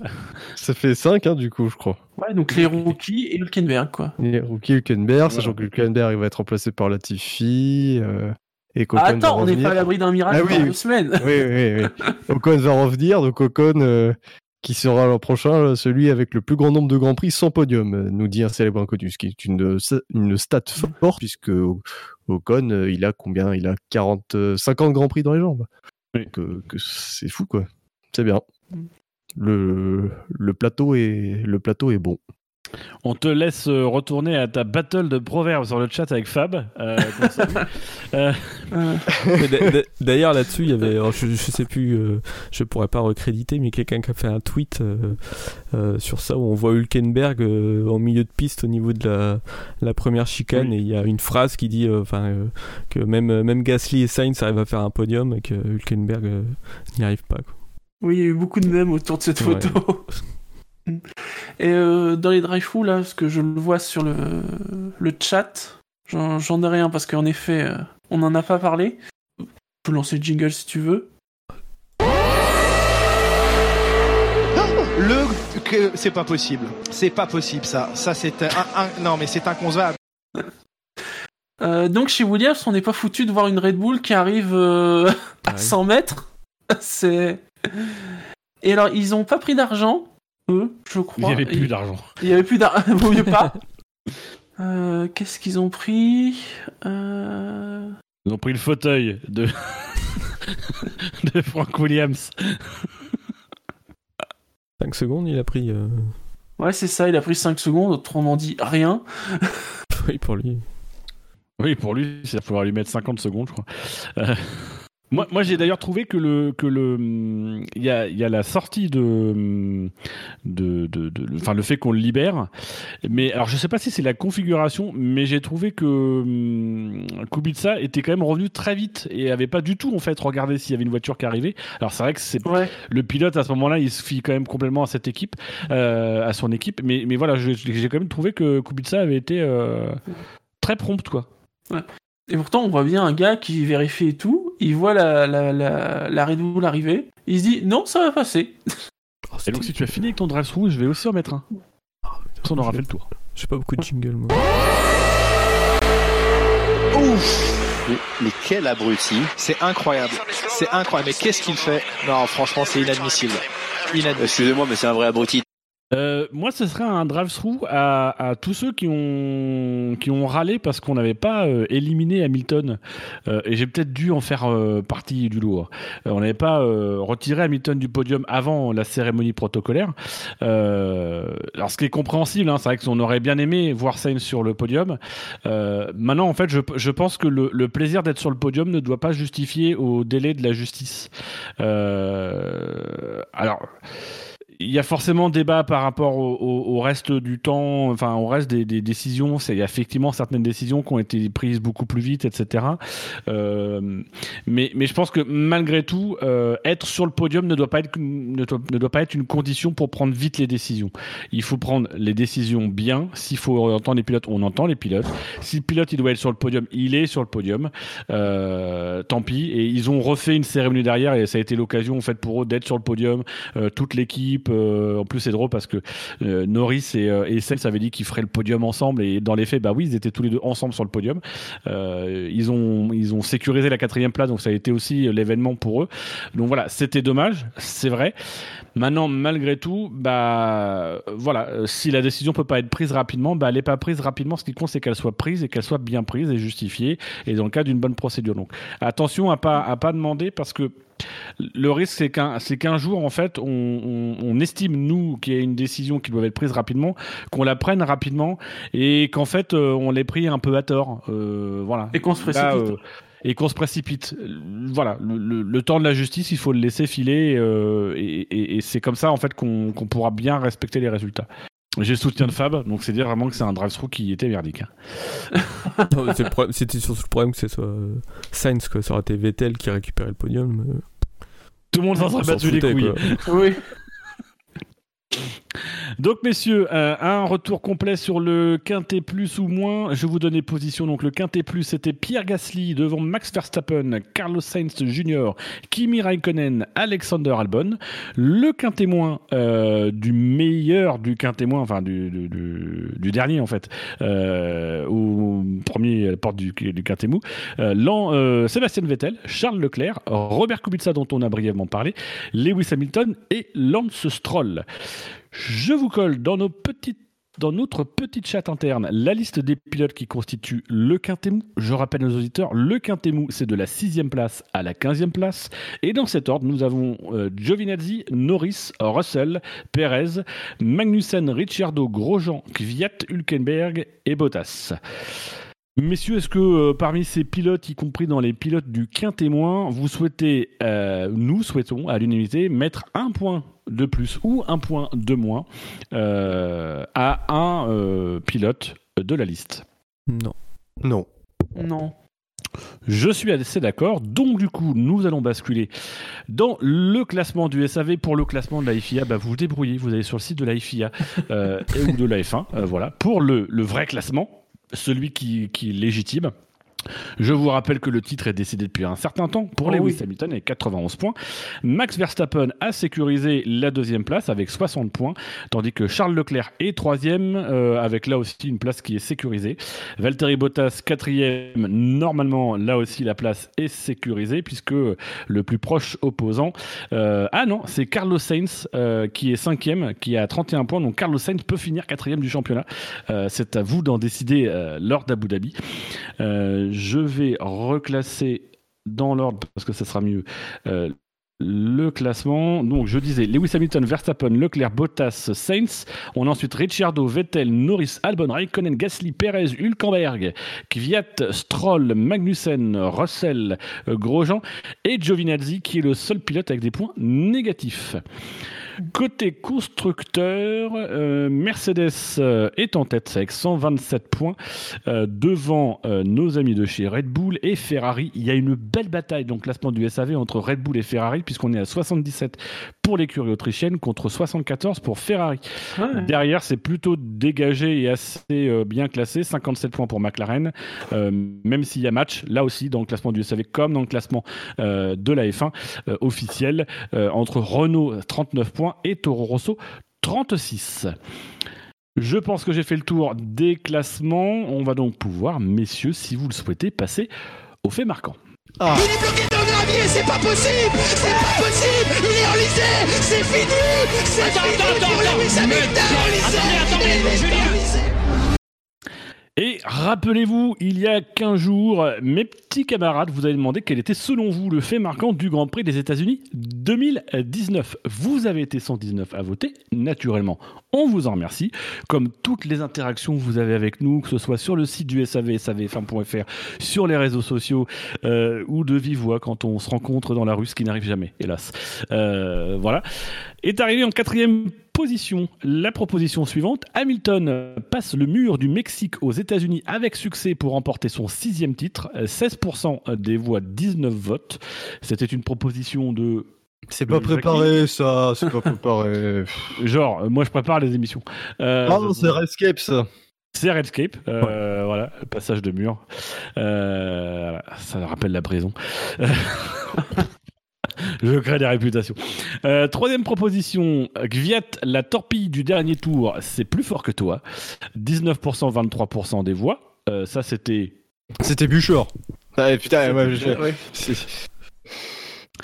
La deuxième proposition avec 25% des voix pour 30 votes. Bot tassé, mais bot passe et gagne. Donc ça, c'était Shinji. Non, c'est toi. c'est Bilo. De mémoire, c'est Bilo. Euh, et enfin, le grand vainqueur avec 47 voix, 39% des votes. Bouh C'est différent part, mais surtout très nul. Euh, voilà. Euh, donc, je, répète. Les Ferrari nulle part, mais surtout très nul. Je tiens à signaler que nous ne pouvons pas la réutiliser, ah, puisqu'elle a, elle a gagné. Je Euh, pense qu'il y a eu un effet Brésil, en effet. Euh, et euh, pe- peut-être. euh, voilà. Je Euh, constate que ma euh, proposition était en tête pendant, pendant très longtemps et que, comme par hasard, ce week-end, euh, les votes ont monté en flèche euh, vers cette proposition. Donc euh, voilà, bon bah peut-être que Shinji fait voter ses tweetos, euh, je sais pas, mais voilà. C'est vais en qui souffre doute. cette mauvaise foi. Je vais en profiter pour demander à Fab, puisqu'il est sur le chat, s'il peut euh, éventuellement saisir le, le, le- le sondage pour nous. Et comme je demande à Fab, euh, j'en profite une fois, n'est pas coutume, pour saluer tout le travail de l'équipe et notamment euh, les petites mains que vous voyez en signature du bas des articles qui donnent de la visibilité à nos podcasts, etc. Je pense notamment à Shinji et Fab qui Oui, alimentent énormément Ouais. le site. Donc merci pour votre travail, messieurs. trouver Euh, des blagues, trouver des photos, trouver des Oui, blagues pour les photos. Ça se voit, Alors, ça, se- alors, ça se voit que vous galérez à trouver des blagues, mais on salue les. Ça, ça pas merci. Il faudra qu'on vous en parle, mais pas merci. Et donc, euh, pour le fait marquant euh, du Grand Prix du Brésil 2019, le classement euh, est le suivant. Euh, bon, messieurs euh, Bilo et euh, Shinji, vous avez participé à la précédente émission, donc du coup, ça se joue euh, pour la priorité entre euh, Spider et moi. Spider Bah, moi, je suis a- dernier. Oui. Euh, Oui, toi, tu es, euh, tu es effectivement. Non, tu es pas dernier. Bah si, il est dernier, si. puisqu'il a- il vient de gagner. Je viens de gagner. Ah oui, tu viens de gagner. Ah ok, excuse-moi, Oui, je connais pas trop le règlement. ouais. Euh, dommage, tu aurais dû te taire. Euh, Il n'y avait pas de trace écrite du règlement. Euh, donc, euh, Spider, tu as 6 participations et 3 victoires, 50% pour un ratio. Moi, j'ai 5 participations et 2 victoires, donc 40%. Je serai donc le premier à faire le choix. Tu seras le deuxième. Bilo sera le troisième. Et Shinji, tu seras quatrième. Ça, moi, j'ai rien. Et n'hésitez pas à les Et- noter sur notre chat interne. Et moi, mon, mon, mon drive-through... euh, C'est un enfin, fait mon- marquant. hein. Mon fait marquant sera euh, très simple. Euh, ce sera tout simplement rouge sang. Euh, voilà, je trouve que c'est c'est bien à propos pour ce week-end. En espérant que ça se finisse mieux quand même. Oui, Oui, c'est. Très dommage. Spider. Oh, moi, j'en donnais un qui a- je crois qu'il a déjà été donné une fois. Mais c'est pas grave. Pour le pour l'occasion, euh, ça vaut le coup de le remettre. Euh, Gasly le magnifique. Ah, Putain, et je pensais exactement à la même, c'est beau ça. Bon, alors du coup, euh, bah, je vais le faire sur Ferrari. Je t'ai- je t'ai pas demandé si tu voulais une ponctuation, euh, Spider. Euh, un petit point d'exclamation à la fin pour faire bien. Bilo. Ouais, j'hésite, j'ai- bien préparés, donc euh, j'ai l'embarras du choix. Je vais peut-être le faire sur Ferrari. Euh, Après, il y a Rouge Sang, mais est-ce que Rouge Sang, c'est... La Ferrari, c'est arrêtez. Bah non, Oui. c'est pas pris, c'est Ferrari, je suis désolé. Ah, bah, je Ferrari, c'est pris. si. Je suis Désolé. Moi, j'en avais Bah, un. Moi, je te non. dis en tant, en tant qu'auteur de, de mon fait marquant que ça concerne Ferrari. Bah j'en ai rien à foutre que, ça, que moi, il y a pas, il y a marqué rouge. Pourquoi le rouge, ça concerne euh, forcément Ferrari? C'est c'est pas du tout clair. Rouge sang, ça peut être euh, par moi. Je, moi, j'ai compris. Enfin, je pense que tout le monde aura compris que là, tu fais référence au fait qu'il y a un documentaire euh, sur Canal ce week-end sur euh, sur Pironi 9, tout simplement. Ça n'a rien Alors, à voir avec euh, la je, course de je- Ferrari. je vais te dire qu'effectivement, de ma part, il y a la volonté de faire cette référence à ce documentaire, mais en même temps, de souligner un fait marquant de la course. Puisque Ouais, c'est le fait mais- marquant de la course. Mais quel fait marquant de la course? La rouge, Vous avez non, remarqué, mais il est pas. toujours casse-couille sur le fait marquant, Vilo. Toujours. On est trois. Si on veut bloquer, on bloque. Ah, de toute façon, le fait marquant sur Ferrari, je, je sais que je peux utiliser euh, à plusieurs courses si j'ai envie. Donc, je vais utiliser le fait marquant. la saison 2020. T'inquiète. Ouais, ouais, ouais, sûr, sûr. je pense qu'il y aura des occasions. Encore des belles années. Euh, de toute façon, si quelqu'un s'oppose à la proposition de Bilou, elle passe pas, nous dit Fab. Mais qu'est-ce que c'est que ça? Mais C'est écrit, écrit écrit où dans le règlement, Fab? Ah, non, hein? C'est. Mais c'est pas, il n'y a pas de règlement écrit. Merde. Ouais, Euh, alors, comment formuler ça? Euh, Le Wolf n'était pas là, c'était la pagaille dans la bergerie Mercedes, dans la bergerie Mercedes. Je vais. euh, Tu veux une petite ponctuation? Ouais, je vais te l'écrire. mais... Bah non, mais comme ça, en fait, si tu veux, ça meuble un peu. euh, parce que Ah, je alors, euh, donc euh, ponctuation, un point d'interrogation, bien sûr. Allez, c'est bon, ce n'était pas là, c'était. Attention, on valide le point d'interrogation. Ça peut changer. Il y en a qui ont Bah, perdu pour moins que ça. c'est- Oui. Evof n'était pas là, c'était la pagaille dans la bergerie Mercedes. Pas de, pas de ponctuation, voilà, je suis un fou. Dingue. Euh, et voilà. Alors, je précise à, à Fab, euh, voilà, euh, pour vous donner tous les coulisses hein, quand même. Euh, J'ai écrit les premiers, euh, les premiers euh, faits marquants à la suite de la liste des pilotes Oui, voilà. Du Quintemou. Je tiens à préciser à Fab que mon euh, fait marquant, c'est pas la liste des pilotes du Quintemou et à la fin, euh, pour, pour que ce soit bien clair. Ah si, si, franchement, mets-le comme ça. euh, C'est... Le drive-thru, c'est désolé Bouchard, je corrige. C'est ça, non? Oui, voilà. Et Parce alors que- moi, j'avais préparé quelque chose. Ocon 2018, Kubica 2019, Interlagos, course de tous les dangers pour Verstappen. C'est très long. C'est un peu long. Allez, je suis quatrième. hein. Je rappelle qu'il y a beaucoup de gilets jaunes dans nos auditeurs et que niveau lecture, c'est pas. Je suis obligé de compenser. Excusez-moi, mais à un moment donné, euh, voilà, on fait des remarques sur des noirs et les handicapés. À un moment Ah donné, faut, faut taper. Donc, euh, euh, donc Redscape et moi sommes les premiers concernés, donc euh, voilà. et c'est- et- Attention. Tu es noir Non, non, je suis handicapé. Ah, d'accord. J'avais inversé, excuse-moi. Excuse-moi, Redscape. C'est plutôt à moi que tu devrais m'excuser auprès de moi. Euh, Et donc, grâce aux, aux petites mains euh, de Fab, euh, vous allez pouvoir voter pour les propositions suivantes. Donc, le sondage est en ligne, je le rappelle, sur savf1.fr, bien sûr. Euh, à la bien question, sûr. c'est quel est le, selon vous le fait marquant du Grand Prix du Brésil 2019 Vous avez le choix entre les quatre propositions euh, suivantes. Ocon 2018, Kubica 2019, 2 points Interlagos, course de tous les dangers pour Verstappen. Ou alors, le Wolf n'était non, pas là. non, alors non, non, je suis désolé, euh, Fab. je- Comme l'orthographe anglaise du mot loup, c'était fait exprès, c'était pas un jeu de mots en fait. Donc euh, je, souhaiterais que, l'orthographe soit W-O-L-F et sans majuscule pour qu'il y ait. euh, Voilà. Voilà, voilà. Le Wolf n'était pas là, c'était la pagaille dans la bergerie Mercedes. Ou alors, Gasly, le magnifique, point d'exclamation. Ou alors, et là aussi je vais faire mon chieur, euh, s'il te plaît, Fab, puisqu'il y a un S rouge. Euh, rouge sans référence évidemment euh, au, l'excellent documentaire, visiblement, mais aussi euh, et surtout euh, au crash contre les pilotes Ferrari. Je dis ça, je dis rien, mais sachez que je serai très reconnaissant si vous votez pour cette proposition. Moi, je rappelle que, voilà, parce qu'on dit oui, si on, on peut s'opposer à la proposition de Bilo. Euh, Moi, je rappelle que Dino, il a fait une proposition où il a fait, euh, ouais, comme dans Touchable, trois petits points, ce qui a rien à voir avec la course. Et parce que vous avez Oui, fait de la vrai, merde mais- et que personne s'est opposé sur vos deux propositions. Tu noteras que euh, ça parlait pas de la course, euh, c'était nul, ça n'a pas marqué de points. si, ça, voilà, ça a pris des je votes. Ça a l'assume. pris des votes. Oui, j'ai pris les, les votes des gens qui avaient du goût et de la Et malgré, et malgré ça, j'ai Euh, gagné. Malgré ça.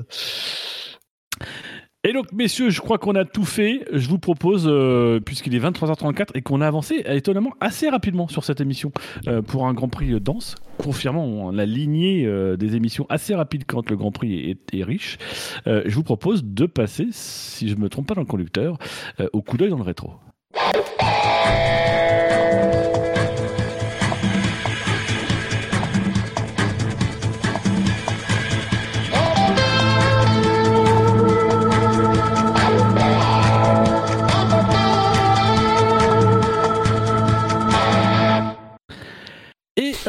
Euh, donc dimanche, nous étions le 17 novembre, euh, journée hommage aux Gilets jaunes. Salut les gars, on vous salue là où vous êtes, euh, voilà, au rond-point de Carrefour, à côté de la ville là-bas, euh, à gauche.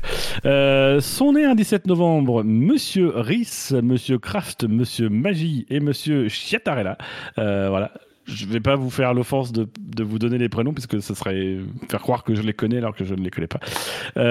Au niveau des grands prix, euh, c'est le Grand Prix des États-Unis 2013 euh, remporté par euh, Sébastien Vettel. C'était de mémoire son huitième succès consécutif dans une série qui en comptait neuf. Et donc le Grand Prix du Brésil 2019. Euh, voilà. C'était aussi accessoirement le jour où, où j'ai épousé euh, une auditrice du SAV.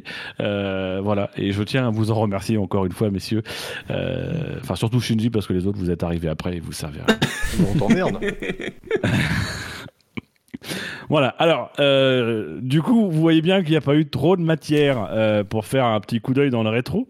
Euh, et donc, du coup, je me suis appuyé sur le Grand Prix du Brésil 2019, qui s'est donc déroulé un 17 novembre et qui est un Grand Prix, euh, ma foi, assez historique, puisque Oui. nous avons donc eu euh, le 210e podium et le 211e podium, respectivement pour Pierre Gasly et Carlos Sainz Jr. En- Entre parenthèses, le, le plus jeune podium de l'histoire de la Formule 1.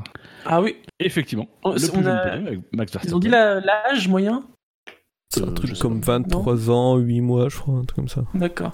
Et avant, Mhm. c'était 23 ans, 11 mois. Par moyenne d'âge, je vais te le donner tout de suite. Brésil 2009, 23 ans, 8 mois et 13 jours. Le précédent, c'était l'Italie 2008. 23 ans, 11 mois et 16 jours. À l'époque, c'était Kubica, Vettel. Et pas- Eh ben, en plus, t'avais participé au quiz que j'ai fait euh, à ce sujet. Tu tu t'étais gouré de, de pilote. Ok, merci pour ton intervention. Euh, Alors, à, signaler, euh, on va pas vous cacher que beaucoup de nos coups d'œil dans le rétro se font depuis le site statf1.com. Euh, voilà. On les remercie. hein. Vous le saviez sans doute. Euh, dans la rubrique statistiques. Et au niveau des podiums, ils ont rajouté deux statistiques assez intéressantes ces derniers temps. Euh, c'est les podiums identiques, donc la récurrence des podiums, et le trio le plus souvent ensemble sur le podium. Donc je trouve que c'est un petit peu euh, intéressant. Euh, Les podiums identiques, le, le record c'est un podium euh, numéro 1 Lewis Hamilton, numéro 2 Nico Rosberg, numéro 3 Sébastien Vettel. On l'a eu à 8 reprises ce podium. C'est le, le- le- la, plus, la plus forte récurrence. Ouais, bah oui, hein, je- rien qu'en 2015, euh, ça, ça a dû cartonner. Et après c'est euh, Vettel, Weber, Alonso à 5 reprises, Hamilton, Rosberg, Ricciardo à 5 reprises aussi. Et euh, pour les plus anciens, bah, on a euh, Ayrton Senna, Alain Prost et Thierry Boutsen à 4 reprises. Mm. Pas de podium sous l'air Schumacher, enfin pas, pas dans les médias. Et donc l'autre statistique qui est intéressante, c'est les trios les plus souvent ensemble sur le podium. Donc là, euh, sans tenir compte de la place. Et c'est euh, là aussi bah, euh, Hamilton, Rosberg, Vettel à 14 reprises qui, ont, été ensemble sur le podium. Alonso, Vettel et Weber à 13 reprises. Coulthard, Hakkinen, Schumacher à 12 reprises. Et plus récemment, Bottas, Hamilton, Vettel à 12 reprises. Donc petite statistique assez intéressante pour voir un peu les habitudes. Je, voilà, je voulais la souligner. Mais c'est pas sur ça que euh, portera euh, notre étude ce soir, puisque comme je vous le disais, on a eu euh, deux nouveaux podiums ce week-end. Et c'est arrivé un sacré paquet de fois dans l'histoire de la Formule 1. Euh, alors, je tiens à vous le dire, c'est un coup d'œil dans le rétro, euh, c'est un travail d'équipe, les gars, parce que euh, ça va être très dur. Donc, voilà, on, va le faire. Déjà, ma première question, c'est d'après vous, à quand remonte la dernière fois où on a eu deux nouveaux pilotes en même temps sur un podium? Je l'ai vu sur. c'est Panis et Eric Bernard. Quel Grand Prix, je sais plus. Au Grand Prix d'Allemagne 1994, c'était C'est effectivement euh, Eric Bernard et Oh. Olivier Panis. Je l'ai vu sur un Euh, tweet, 31 je crois. juillet. Donc du coup, bah, ce que je vous propose, messieurs, c'est d'essayer ensemble d'identifier. Alors, ce que je vais faire, parce que c'est quand même assez coton, euh, je vais vous donner les grands prix et vous allez essayer de deviner un peu collectivement les pilotes qui peuvent être dessus. Qui était dessus Les, ouais. juste les nouveaux pilotes, pas forcément. euh, euh, voilà. Ouais. Euh, Japon 90. Ah, il y avait euh, Suzuki. Il y avait Aguri Suzuki, effectivement, c'était le 156e podium de la F1. Et qui était à ses côtés? Qui était son, son, son Carlos Sainz Jr. Ton Japon 90, donc ça c'est accrochage Prost Senna. Euh, Voilà. et tu... La nationalité, on peut avoir, non? Alors, euh, ouais, attends, tu me laisses faire une recherche Google Ah, tu sais même pas la nationalité du gars, quoi. Ah non, euh, j'ai fait le tableau à l'arrache. Euh, hop. Brésilien. Ah. Il a inscrit 15 points, il a décroché un seul podium, euh, il a fait un total de 42 qualifications en Formule 1. Combien euh, de podiums au total? Euh, un seul. Ah, un seul, d'accord. Et en Formule 1, il a, con- il a commencé sa carrière en 82. Il a couru chez Lotus. Puis il a eu un, un trou d'air jusqu'en 87. Euh, là, il a été chez euh, Team El Charro AGS. Puis Colony en 89. Eurobrun Racing et Benetton en 90. Benetton euh, et Jordan et Minardi en 91. En 92, il était chez Andrea Moda. Et en 95, il était chez euh, euh, Forti Parmalat. Donc là, on est en 90. Vous avez le droit de donner votre langue au chat. Eliseo Salazar. Je sais pas. Diniz, mais c'est pas. Non. C'est Roberto Moreno. Ah. Oh. Donc là, on a fait 2019, 94, 90. On remonte 10 ans en arrière, le 13 janvier 1980. Grand Prix d'Argentine, sans doute Grand Prix inaugural de la saison. Deux pilotes font leur premier podium. Prost. Non, Jones, mais on est dans, on est dans du calibre. Watson, Non. Non, j'ai dit on est dans du calibre. tu me cites Prost Jones. Bon, bah, calibre Prost Jones. Ouais, donc, des multiples champions du monde, quoi. ouais. Euh, Ah, il y en a au moins un qui est multiple champion du monde. Piquet, C'est effectivement le premier podium de Nelson Piquet, senior, hein, le, le 134e podium. Et le 135e, c'est du même calibre? C'est du même calibre euh, avec deux titres en moins. c'est un simple champion? Rosberg, C'est un simple champion. C'est effectivement Keke Rosberg. Vais- Euh, qui a donc c'est quand même le premier podium euh, donc potentiellement peut-être que Gasly et Sainz sont les Piquet et Rosberg euh, des 10 ans qui viennent. oh là. Le précédent le précédent oui on a encore une pensée pour lui Euh, le précédent c'était six mois plus tôt le 1er juillet 79 lors du Grand Prix de France Euh... Attends, euh... c'est les Renault? oui Euh, donc c'est Jabouille. Vous- oui. Et c'était qui dans la deuxième Renault? Et Arnoux. Et effectivement Arnoux. Euh, Jabouille et Arnoux respectivement 132e et 133e podium. Là, c'est pas Oh, la bataille euh, euh, Arnoux Villeneuve? Euh, oui. C'est oui. Jabouille qui gagne Arnoux qui est deuxième Villeneuve qui est troisième je crois. Ouais. Je sais plus, je sais plus le- l'ordre des deux autres. Ensuite, là, ça va commencer à se corser. Euh, quand ça va vra- vraiment impossible, euh, je, vous, je vous dirai plus. hein. Euh, mais la 75, le 17 août 75, lors du Grand Prix d'Autriche, il y en a au moins un qui est assez connu. Que- quelle- que- quoi? Quelle année? 75. 75. Ah bah James Hunt Non? Non. Ah ouais. Loda Non, Non. Je- on est le 17 août. hein. 17 août 75. Schlechter Non. Alors, je peux vous en donner un. Il y a Tom Price. Oula. Hum. Mais l'autre, qu'est-ce que je pourrais te donner euh, Je peux vous dire qu'il n'a pas gagné dans la brume. Pas gagné dans la brume. C'est un jeu de mots euh, ou? C'est un jeu de mots. avec son nom de famille? Euh, non. euh, Regazzoni? Non. C'est un jeu de mots en rapport avec son surnom. Avec son surnom. On l'appelait El Bromo.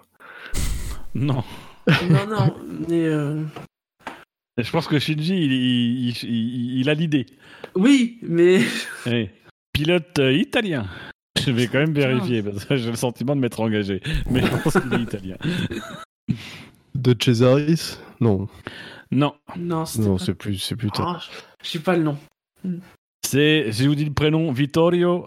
Bambria. Ouais. Brambilla. Oui. Dis le gorille. Bambria. Dit le gorille de Monza. Euh, voilà, c'était son premier, euh, son premier podium.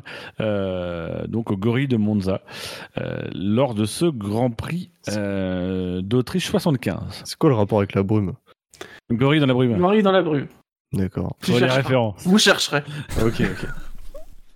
Euh, on remonte à 70, 70. Alors, il y a, il y a euh, Ren Witzel. Je pense que vous l'auriez pas sorti. Mais le deuxième, euh, sur ce podium, à découvrir les joies du podium un, un 4 octobre 70 lors du Grand Prix des États-Unis. Euh, là aussi, c'est un pilote futur champion du monde. Futur champion. 70. Hmm. Ah, Piquet. Andretti Ah bah non, Piquet, on l'a déjà Euh, fait. Non, Piquet, on l'a déjà dit. Andretti Ouais. et Piquet, non. Alors, futur champion. Lodaen, c'est trop tôt. Euh, Scheckter aussi, ça va être trop tôt. Ce serait trop tôt pour lui. Euh, 78, c'est Andretti. 80, Jones. C'est trop tôt. C'est drôle parce qu'on a un célèbre inconnu par rapport à Bambrilla qui me dit euh, C'était trouvable? La vache, faut que je révise. Bah oui, c'était trouvable. enfin, c'était trouvable pour des gens de l'équipe. Je les connais un peu, donc euh, voilà. Je, je sais qu'ils ont une certaine culture. Des fois, je suis déçu. Pour Milo, c'est tout. C'est bien je- le sentiment que Moi, je participe pas, j'écoute. Mais j'avoue, en fait, quand, il y a Bilo, c'est très dur de faire un jeu parce que c'est une telle encyclopédie que voilà, c'est notre Jean-Louis Moncé à nous. Ah bah là, t'as fait un jeu euh, super hard quand même. Futur champion du monde en 1970. Ah, il est champion la même année, d'accord. Non, non, non, non, non, il n'est pas champion ah, en 70, puisqu'en 70 c'est euh, Jochen Rindt, si ma mémoire est bonne. Euh, Alors les champions d'après euh, Mais si je me trompe pas, il sera champion en 71 71, putain, c'est qui ça? Ah, je 60 ans, je sais plus. Non, c'est pas Stewart, il a dû faire. Non, non, Stewart, il est champion 69. Euh, oui. À un moment donné, donc. Champion 71, qui ça peut être? Ah Fittipaldi? Et c'est effectivement Emerson Fittipaldi. Euh, il me semble qu'il a été champion en 71, mais je ne serais pas sûr. Je ne mettrai pas ma main coupée. Euh, ensuite, on remonte toujours la même année, en 70, toujours. Euh, alors il y a Rolf Stommelen, donc là vous n'allez pas le sortir. Euh, on est au Grand Prix d'Autriche, c'est le 16 août 70, euh, donc quelques mois avant. Euh, et un pilote qui devait peut-être piloter pour Ferrari à cette époque-là, qui marque son premier podium. Andretti? Non. Dis-le si je te fais chier surtout. Hein. Non, bah non, je suis quand même quelqu'un d'assez poli, donc... C'est un futur champion du monde? Euh, non. C'est quelle année 70. 70. Encore Enfin oui, qui nous a quitté, euh, qui nous a quitté en le 15 décembre 2006 à l'âge de 67 ans, euh, qui a fait 5 pôles positions en 132 départs, 28 podiums, 5 victoires. Il a été ah. vice-champion en 1974. vice-champion, tiens donc. Et il a bien fait son premier podium avec Ferrari. Et c'est effectivement Claire Regazzoni, euh, voilà, en 70, qui fait donc son premier podium avec la Scuderia. Euh, ensuite, Bon, euh, Monaco 68, vous avez Dick Atwood le 22 mai 68 qui fait son premier podium à Monaco. Il est accompagné ce jour-là d'un pilote français en 68. Non, pas français, il est belge. Excusez-moi, il est, pas ah. français, il est belge. Euh, il va mourir lors d'un accident durant les essais des 24 heures du Ah bah, euh, euh... ah, c'est lequel des deux? C'est un des Bianchi? C'est effectivement un Bianchi, c'est Lucien Bianchi, voilà, qui fait son premier podium à Monaco en 68. Je passe, je passe l'occasion suivante, c'était l'Afrique du Sud en janvier 67. On a John Love et alors, vous auriez pu trouver, mais, euh, mais j'avance un peu, euh, Pedro Rodriguez, qui fait son premier podium euh, en l'un des frères Rodriguez en, janvier 67. En juillet 66, nous avons Mike Parks et nous avons un autre pilote, là que vous pouvez trouver. Quelle année? Quelle année, ouais? 1966. 66. C'est pas Sortis. C'est pas Sortis. C'est un champion C'est un champion. Il sera champion l'année suivante. 67. Il fait son premier podium lors de la deuxième saison de lors de sa deuxième saison. Il court alors pour Brabham. Bah, c'est pas un Hill ou un truc comme ça? Non. Qui est champion 67 Denny Hulme? C'est effectivement Denny Hulme, c'est le champion du monde qu'on oublie, euh, On tout, oublie le tout le temps. Euh, voilà. Et sur la suite, je vais, euh, je vais passer. Il y a, il y a plus d'opportunités. Alors évidemment, je vais passer sur tous les indies parce que euh, voilà, c'est quasiment tout le temps des premiers podiums. Euh, voilà. Lors du Grand Prix d'Italie 1960, le 4 septembre, c'est Richie Ginter et Willy Meres qui montent pour la première fois sur le podium. Quelques mois plus tôt, le 6 juin 60 aux Pays-Bas, c'est Graham Hill qui fait son premier podium avec Heinz Harland à ses côtés. En 57 à Monaco, c'est Gregory, enfin c'est Masten Gregory et Tony Brooks qui font leur premier podium.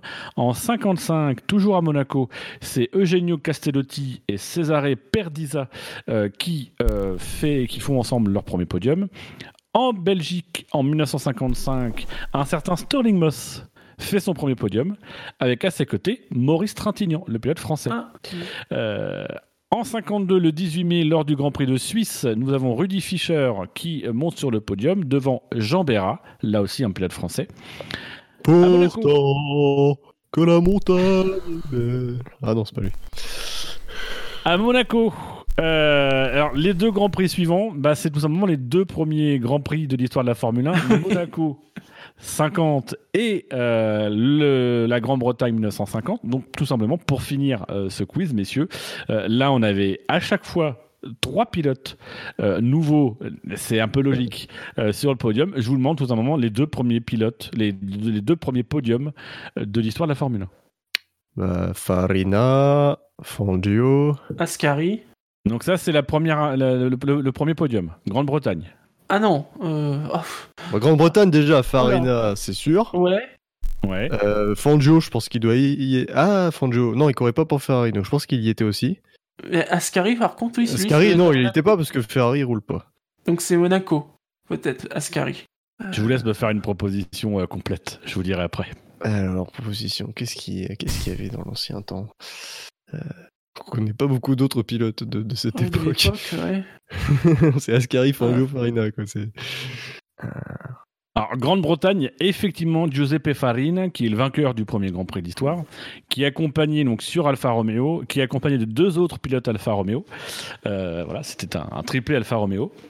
Le deuxième est trouvable, c'est aussi un pilote italien. Le troisième, euh, il est moins connu. Alors, italien. Je vous le dis, le troisième, c'est Reg Parnell. Ouais, on l'aurait pas trouvé. Ouais, non, on pas trouvé. Mais le deuxième, c'est aussi un pilote italien. Et comme tu l'as dit, c'est pas Ascari qui ne participait pas à ce premier Grand Prix. Non, moi j'y pas. Euh, spaghetti. Ah, vous, vous êtes mauvais. C'est Luigi Fagioli. Ah, Ah. Et Monaco. Monaco 1950. Donnez-moi le podium, messieurs. Bon, là, du coup, peut-être qu'il y a Ascari. Peut-être qu'il y a Fangio. Il y a Ascari qui est deuxième, il y a Fangio qui est premier, Ascari sur Ferrari, Fangio sur Alfa Romeo. Donc il manque le Et troisième. le troisième sur une Maserati. Quelle nationalité? Alors, je vais pas te donner sa nationalité parce que ce serait un peu facile, mais je vais te dire que pendant très longtemps, ça a Von été Trips. le seul, euh, non, ça a été le seul, euh, le seul détenteur d'un podium euh, de son pays. Pendant longtemps. Mhm. González. Euh, Rodriguez. Non. Euh, pendant longtemps. Pendant longtemps. Oui. Pendant longtemps. Et c'est quand que ça s'est arrêté? Soit Ça s'est arrêté. On... Si je te le dis, ça va être trop facile. Ah bah,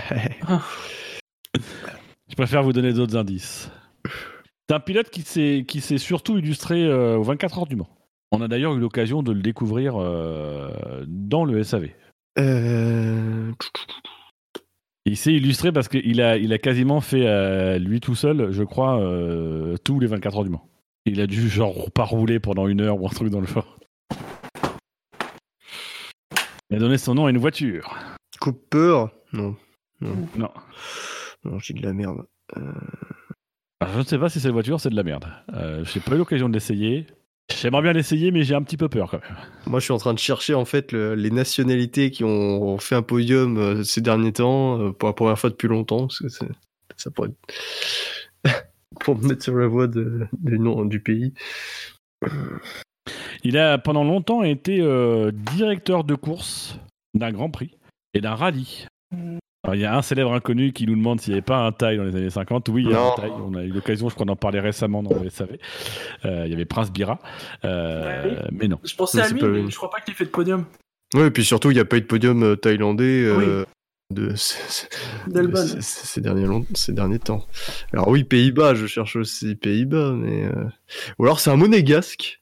Ah, Ah, peut-être. Eh, donc, C'est effectivement, c'est effectivement Louis Chiron euh, qui a fait son premier et seul podium à cette occasion au Grand Prix Monaco euh, 1950. Bon, vous n'êtes pas trop mal sorti, c'était quand même un coup d'œil dans rétro qui était assez euh, assez péchu. Euh, donc bravo euh, bravo messieurs Euh, et je t'inclus Spider dans Oui, le merci. sache J'ai déjà commencé le montage. hein. C'est bien, c'est très bien. Et donc du coup sur ce coup d'œil dans le rétro, messieurs, est-ce que vous avez des choses à rajouter au total sur cette émission? Non. Non, merci à vous. Merci à vous, oui. Bah du coup on va, on va en profiter pour faire les rappels habituels. Euh, messieurs, vous, vous, vous me rappelez quand même que le SAV de la F1, c'est Le risque des podcasts. C'est le risque des podcasts, effectivement. Euh, voilà. Alors, puisque, alors c'est aussi la famille, et comme c'est le risque des podcasts et que c'est la famille, euh, je, souhaite vous rappeler que nous sommes disponibles sur une plateforme qui s'appelait anciennement iTunes, qui s'appelle désormais Apple Podcast, qui vous permet de donner des étoiles. On a 98 notes, une note moyenne de 4,6 sur 5.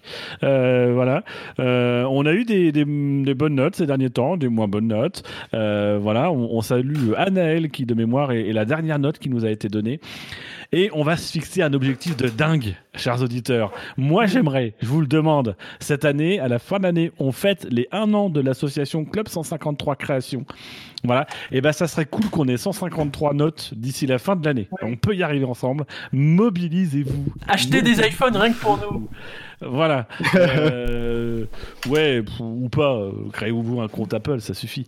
Euh, voilà. Là, on est à 98. Déjà passé 100, ça serait bien. Euh, on serait content. Mais si on pouvait atteindre 153, ça serait mieux.